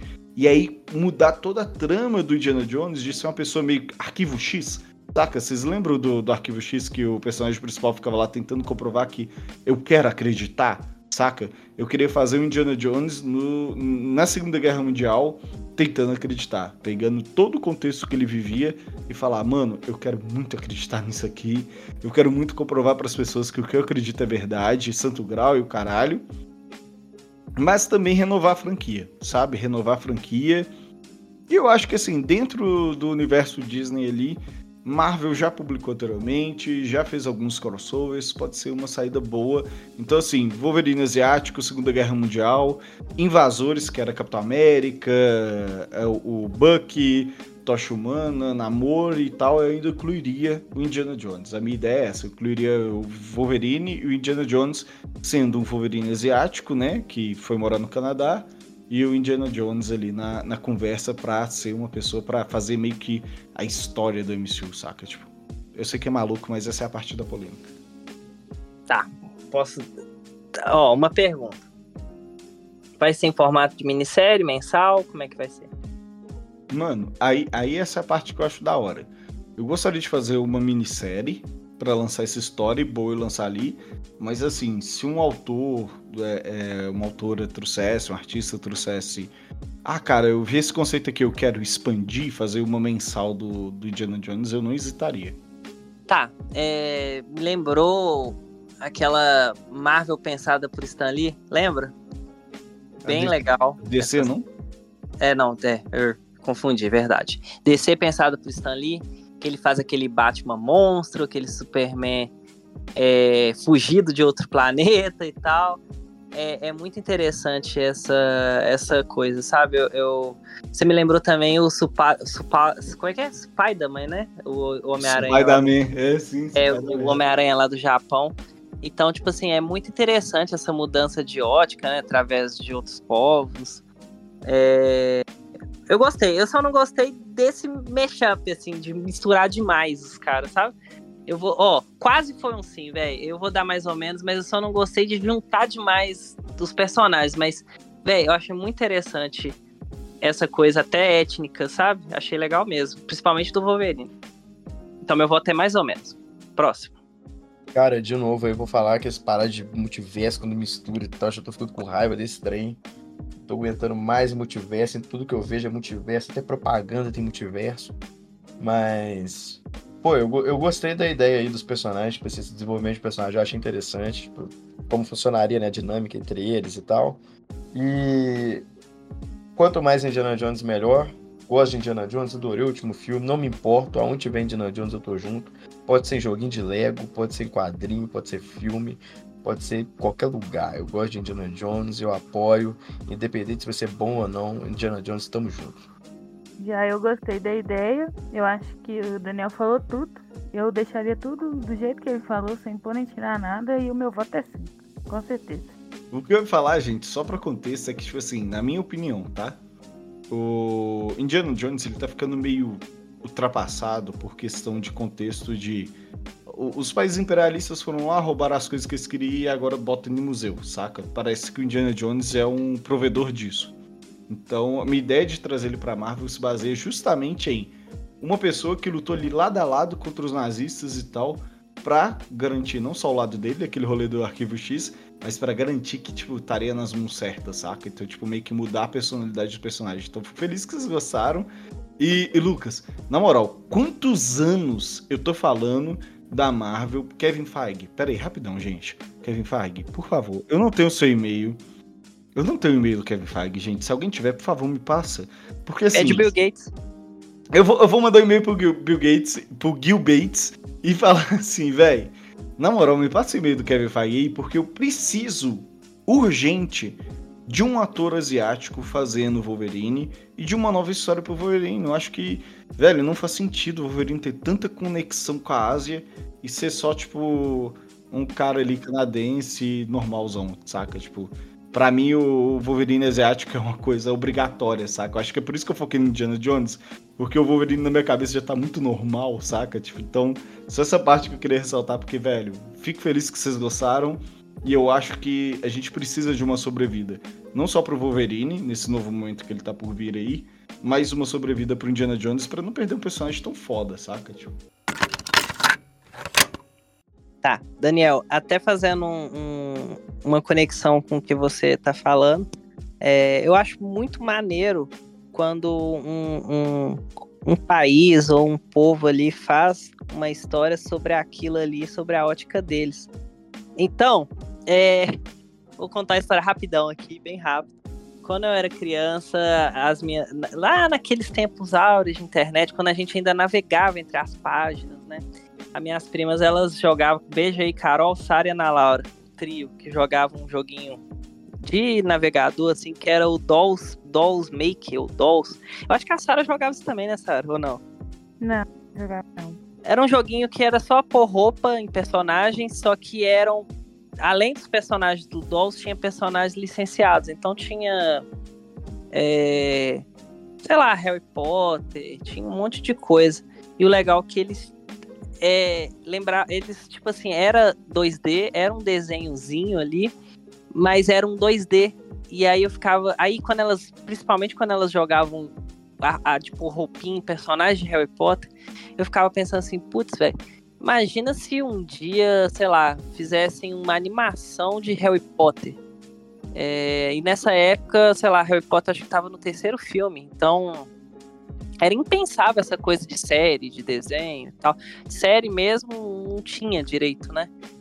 E aí eu comecei a ficar nerdando em cima disso, pesquisando se tinha algum, alguma animação, né? E acabou que no meio dessas pesquisas, eu tinha ali o que, uns 7, 8 anos, descobri que Senhor dos Anéis tinha animação. Eu vi que várias obras tinham animações. E Harry Potter não tinha. E aí eu ficava pensando assim, putz, será que um dia ele, sei lá, fizesse algum anime disso? Sei lá, porque eu acho que combinaria, sabe? E aí, nessas buscas incansáveis, eu descobri várias fanmates muito legais. Se eu achar, eu vou pôr na, na descrição uma abertura que eles fizeram totalmente em anime de Harry Potter, ficou muito legal. E, e aí eu acabei descobrindo outras coisas de magia, de escola e tal. Descobri o Love Hina, que é do mesmo escritor do. Ó, que eu descobri Negima, né? Que é do Ken Akamatsu, que é do mesmo criador de Love Hina. E aí eu comecei a ficar fã do, do Negima e tal. Mandei mensagem pro, pro autor no Twitter no dia do meu aniversário, ele foi lá e me deu um parabéns. Para mim, eu venci na vida nesse dia. Eu ali com meus, sei lá, 10 anos, eu tinha envelhecido assim. De, de, foi esse tempo fiquei uns 2, 3 anos pesquisando sobre. É, mas é, tô me alongando e tal, mas eu, eu fiquei pensando assim, putz, como seria um universo, né, é, genuinamente britânico, que é Harry Potter, é, só que em formato de anime. Anime. O que, que vocês acham? Até engraçado você falar isso daí, porque uma das pautas que eu, eu, de ideia, né, que eu tinha notado, que eu acabei tirando, era uma animação dos Marotos. Então, é, eu, pensei, eu pensei nisso também. Talvez até linkar. Exato, e eu gosto muito é, do, do, traço das capas americanas que acabaram vindo pro Brasil originalmente e tal, que é uma coisa meio turva, saca? Meio torto e tal. E se fosse uma mídia para adaptar aquilo em animação, eu acho que o anime segura bem. Ah, vai mudar o traço do rosto e tal. Beleza, mas os caras fraga fazer isso em ambiente, em personagem, em monstros e tal. Então, assim, velho, o meu sim, com certeza, com certeza. Inclusive, essa arte é da Mary Grand, Grande Pré, eu não sei falar, é Grande Pré. Mari Grande Pré. Eu vou pôr na descrição também, me cobrem. É, ela fez diversos outros desenhos, até tirando a parte da capa, e são desenhos maravilhosos. E é isso, eu queria. Claro, eu falo anime, mas poderia ser qualquer forma de ilustração, assim, eu acho que combinaria com esse mundo lúdico aí, que é Harry Potter. Pô, vou pegar aí um lançamento recente. É, o Scott Pilgrim, por mais que ele não seja muito japonês, né? Ele. Eles pegaram, transformaram ali, né, um, a mídia que já, já tinha sido. Né, é, já tinha ido pro cinema colocaram em anime, tudo bem que não é o anime mais anime do mundo, mas tem uma, uma, característica ali mais ocidental e tal, mas é o estilo todo e tal, é, é bem, bem legal. Eu acho que é tipo uma. uma eles conseguiram manter ali o que, que tinha no quadrinho e, e, pensar né, de uma nova forma e tal. Eu acho que isso super funcionaria em Harry Potter, principalmente porque é um universo vasto a ser explorado. Anime abre como é que fala, abre um leque né, enorme assim, de possibilidades de, de tanto de interpretação quanto de animação. Assim, caramba, imagina tipo um jogo de quadribol e anime, velho. Deve ser muito louco, Fraga. Pô, isso é a ideia que ficou na minha cabeça, que eu fiquei pensando, até fiquei. Viajei aqui, esqueci de falar. E eu acho que funciona bem. É, eu gosto de ver coisas japonesadas, porque sempre sai coisa muito estranha que ninguém pensa, tipo assim, corriqueiramente, né? A galera que realmente sai de fora da caixinha aqui do que a gente está acostumado né, com a indústria, principalmente norte-americana. E, pô, bota fé demais. Imagina os caras reinterpretando aí os ingleses ali da, da década de 80, 90, falando de magia. Porra, maluquice total. É, muito louco mesmo. Meu voto é assim. Boa, boa. Sara? É, eu gosto de Harry Potter, eu gosto de anime. Eu acho que se fosse nessa pegada aí ser caixa ou nem, eu acho que daria muito certo. E o meu voto é sim, eu ia adorar assistir. Com certeza ia entrar pro meu top 10 de animes favoritos. Não, até complementando isso aí, tem até um jogo, acho que chinês de Harry Potter, eu não cheguei a jogar. Acho que você chegou a jogar, nessa. Que tem um traço meio anime, né? E é maneiríssimo, né? os personagens meio esqueléticos, digamos assim, né? É bem legal, bem engraçado. Assim. Lá? É. Sim, eu joguei com o Matheus, né? Muito legal. Eu, a opinião minha aqui, ela é. Como é que fala? É, eu acho que não vai dar problema isso não. Mas, para mim, um camarada, um cidadão chamado Scott, lá em 2004, 2005, ele começou uma produtora independente musical. E aí teve uma cidadã ali que tocava ali umas musiquinhas meio country e tal. Ela chamou a atenção dele. Se eu fosse o Scott, lá em 2004, lá, lá no início da década de 2000, há quase 20 anos atrás, eu não daria oportunidade para essa loirinha aí, porque foi uma bola de neve na indústria musical e que hoje estamos colhendo o, os frutos dessa ação inconsequente do cidadão chamado Scott. Scott, escuta o que eu tô falando, cara. Não vamos se resolver. E hoje, infelizmente, temos que lidar com fãs de Taylor Swift. Para mim, Taylor Swift não tinha que ter tido a oportunidade. Opinião polêmica, opinião radical, sim. Mas apoio total ao fim da carreira dela. Não gosto de fãs de Taylor Swift, não gosto de Taylor Swift e hoje enxergo como um problema tanto para a indústria musical quanto para internet assim como um todo, essa ideia de fã e de fandom. Oppenheimer. o cara apertou o botão vermelho agora. É, é isso que eu ia falar. Posso ir primeiro? Vai lá, Daniel. Só, só, só pra falar assim, fãs de Taylor Swift, eu tenho uma esposa que eu amo muito, eu tenho uma família que eu amo, eu, eu tô tranquilo, sabe, da vida assim. É, eu só queria, tipo, complementar a, a, tipo, né, pegar o que o Felipe falou e falar que, tipo assim, eu, eu aceito as pessoas serem fãs de uma coisa e tá tudo bem, mas ser fã sem justificativa, eu tô de boa nessa. E, e, e mano, na moral, o Paul McCartney com 80 anos faz show melhor do que a Taylor Swift. Obrigado. Assina embaixo. Caralho. Deus abençoa, tá? Deus abençoa. Tipo, mas respeito muito como artista e tal. Tipo, é só a fanbase que atrapalha. Mesmo. Não respeito, não tenho respeito nenhum. Eu acho patético. Eu tentei amenizar, Zé. Eu tentei patético, amenizar. É patético, é ridículo. Ela é paga para poder fazer sucesso e ela faz sucesso porque ela paga.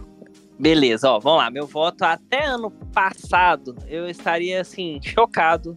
Eu ia falar assim: não, Felipe, você tá errado e tal. Porque é, ela fez discos bem legais mesmo. É, músicas que foram muito bem feitas mesmo. Só que eu acho que tá too much, assim. É... Aí o meu voto hoje é mais ou menos. Que ela é uma artista boa, sim. É, existem muitos piores que ela mesmo. Só que a fanbase tá too much, tá chita mesmo. É, é, você abre o, as redes sociais, velho. Se você não segue a, a cartilha, você sabe, o pessoal, sei lá, joga pedra na sua casa. E depois desse último tour dela, quando até mesmo ela veio pro Brasil, ficou uma coisa muito estranha. É, de novo, é, não quer dizer que eu não goste do som dela. É, alguns discos dela são realmente legais, eu gosto, realmente gosto mesmo. Só que pelas atitudes, não só dela, mas a falta de atitude dela me deixou assim, chateado, de verdade. Eu, hoje eu não olho ela como uma artista. É, uma artista uau, sabe? Mas é, eu acho que deram oportunidade para ela. Hoje ela tá com uma máquina aí na mão. É, o pessoal não questiona nada, ficou uma coisa alienada mesmo, e isso é triste. É triste. E o último álbum dela, o Midnights, lá em 2022, ficou muito bacana. É, mas é esse lance que, que, que tá paia mesmo. E é isso, pessoal. Meu voto é mais ou menos pelos fãs, por tudo que. Não é real, relacional. Não, real, eu gosto do, do som dela, já gostei do som dela. Mas hoje eu não sou mais fã, assim, mas é, hoje, atualmente, não é um artista que eu protejo, que, que eu meio que tô nem aí mais, de verdade. Vai lá, Sara. É, a minha opinião é até então, até recentemente eu nem nunca tinha ouvido músicas dela. Se eu ouvi, eu nem sabia que era ela que cantava. Até a última turnê dela no Brasil, eu fui procurar ouvir as músicas dela para entender por que tantos fãs, por que, né, que ela é tão endeusada. Não gostei, não vi nada demais. E assim, eu gosto do gênero da música, mas não achei nada demais. E eu acho que eu tava conversando até com o Lucas essa semana sobre o, tipo de fãs que ela tem.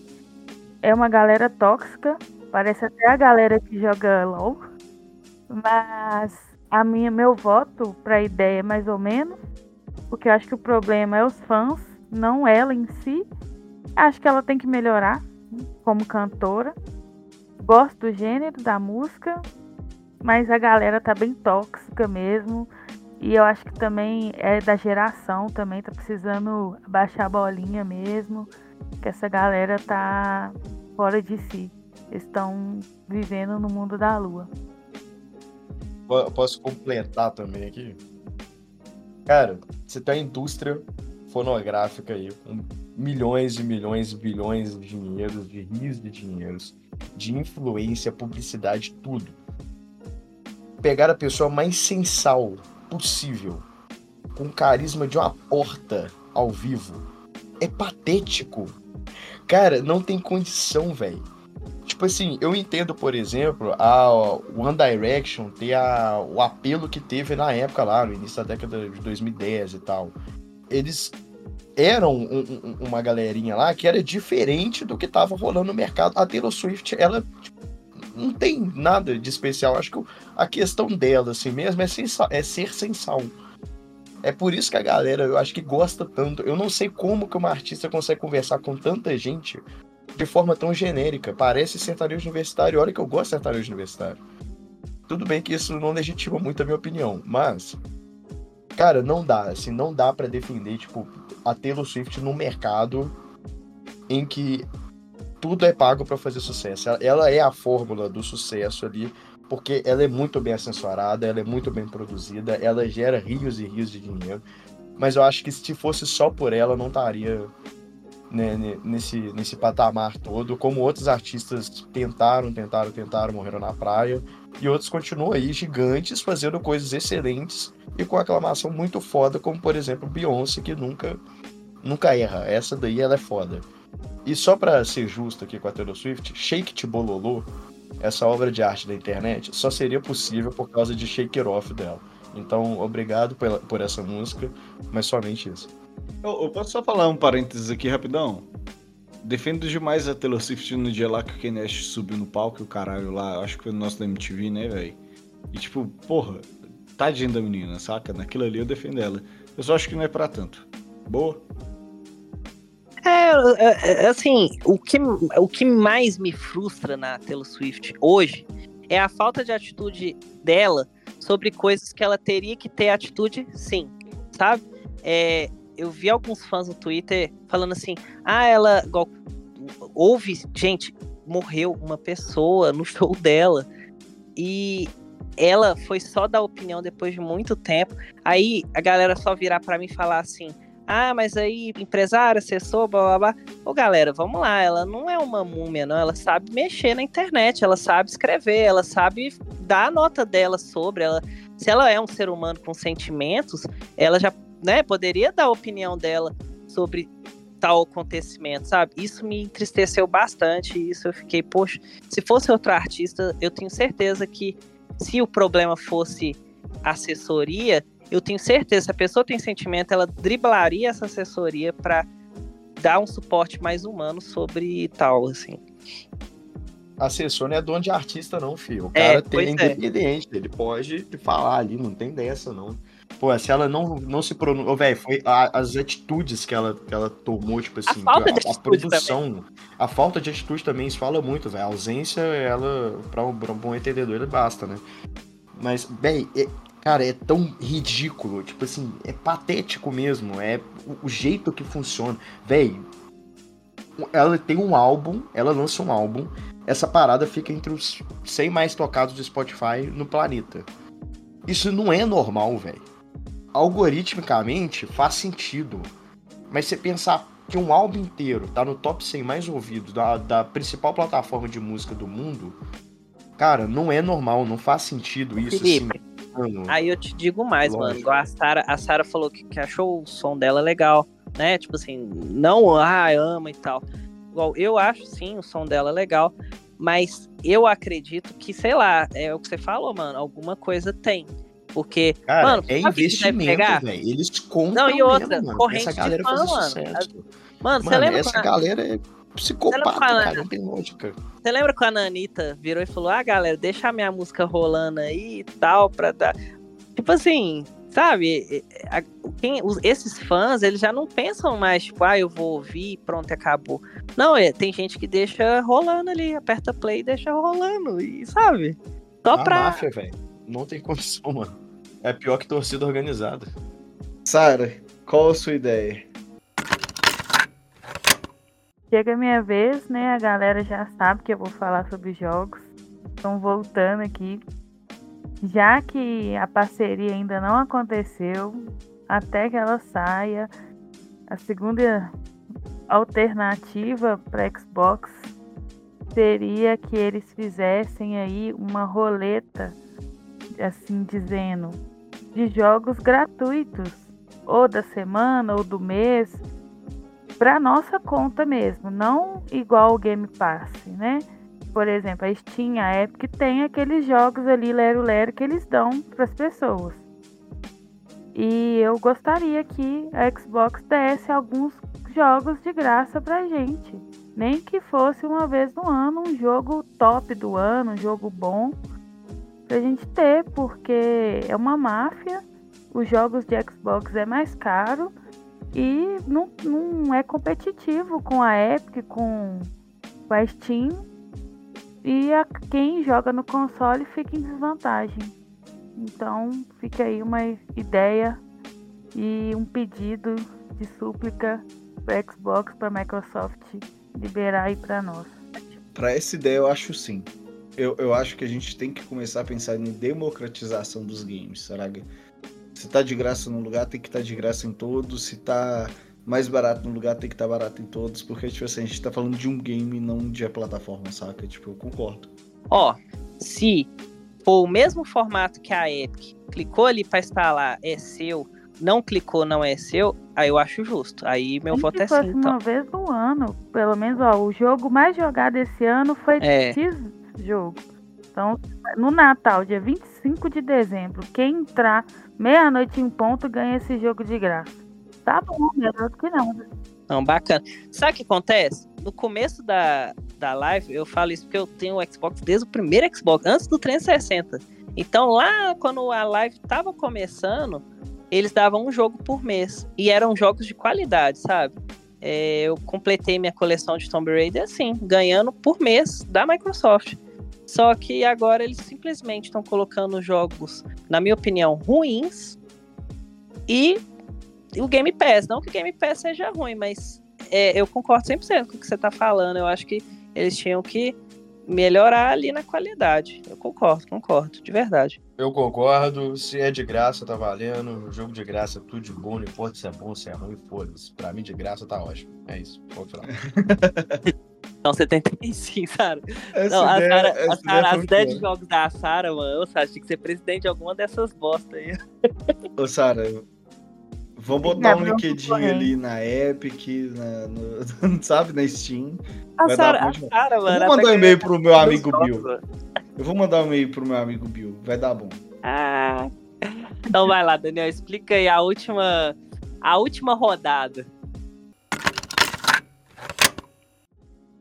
Gente, a última rodada é tudo ou nada. Tudo ou nada, foda-se, saca? Tipo assim, é só a gente falar assim, sim ou não. E ela é a rodada que a gente fala que veio para causar. Tá bom? Rodada relâmpago aí, ó. Rola... Rodada relâmpago, exatamente. Vamos falar cinco ideias rápidas e o resto do time vai falar sim ou não de maneira mais rápida possível. Se a gente tiver uma abertura para discutir, a gente discute senão o público perde uma parte 2. Vamos lá. Cada um já tem ideia preparada? A última ideia da noite? Sim. Sim. Não. Ok, então o Felipe não conta, vamos lá, que tá zoando. vamos lá, eu começo, que é um remake de terror de Crepúsculo. Não. Sim. Sim. Boa. Lucas, sua, sua ideia? Apple e Disney se fundir, não se fuder, viu, galera? Fundir. Para ambas, sim. Sim. Sim. Zack Snyder deveria parar de fazer filmes e voltar a fazer comercial de TV. Sim. Sim. Mais ou menos. A Boa. galera está se atropelando aqui pra falar, né? Tipo, sim, sim, sim pelo amor de Deus, alguém. Acaba Ai, posso isso. trocar pra mais ou menos? Eu quero sim, eu quero sim. Tipo, posso trocar pra mais ou menos? Pode. Vambora. Depende de onde o comercial for passar. Se for na Globo, é sim. Imagina na Record, que louco. Um 10 mandamentos. É. Snyder É. Isso é doido. O, o, os 10 mandamentos em slow motion, Praga, na hora que o Davi vai jogar uma pedra Abrindo no mar. Ali. This is Moisés! Saca? Tipo, Praga, é a pedrinha indo em câmera lenta batendo na testa, assim. Do... Oh. Sara, bora. E pra fechar a cereja do bolo, o House, de Dr. House, conseguir curar a perna dele e ele ficar menos Não. ele não. Eu não consigo botar isso. Eu amo ele babaca. Mas Pô, eu vou falar. A, a, ideia dele é babaca, cara. Eu gosto dele babaca. Se um dia ele ficar bonzinho, o bagulho não, não vai dar certo. A casa vai cair, literalmente. O Mick eu, gangrene eu... a perna dele. Nada, gente. O cara sofre a série que inteira. Não tem coragem. Até pode consertar a perna dele, pra mim tá suave, mas fazer ele sem ser ranzinza ia ficar taiado. Porque eu gosto dele por ele ser ranzinza, saca? Tipo, ah, pra mim ele lá, tinha que tá perfeito. O meu, o meu eu vou colocar mais ou menos. E você, Felipe? É, não. Não. Por mim que a perna dele caia, sabe? Eu quero ele ir mesmo.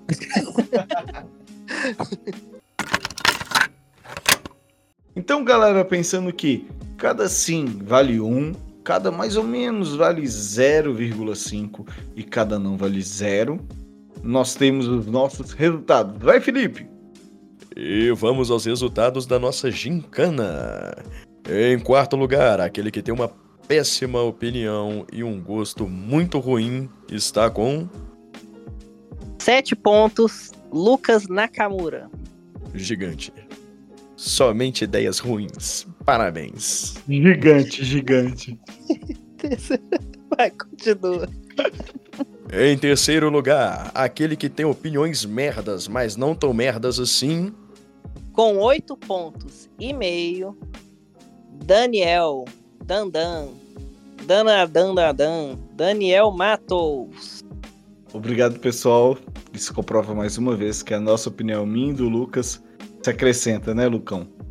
Foi muito bom trazer companion, viu? Vai, Felipe. Rufem os tambores. E em primeiro lugar. Não fui eu, não? Que porra é essa? Como assim a Sara ganhou? Não, volta aí, eu quero recontagem. Stop the count. Recontagem. Eu vou pra frente do quartel, galera. Eu tô falando sério. Esperem mais 72 horas e virão. Como assim eu não ganhei? É a Sara? Lucas, confirma isso aí.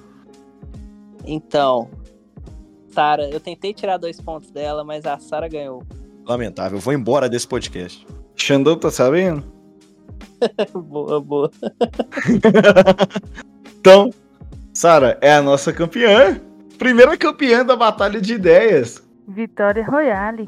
Esperem mais 72 horas. Ela carrega nos jogos, né? Carrega no Fortnite e agora tá carregando no podcast também. Sara, como tá as suas costas? Eu não consegui pensar em nada.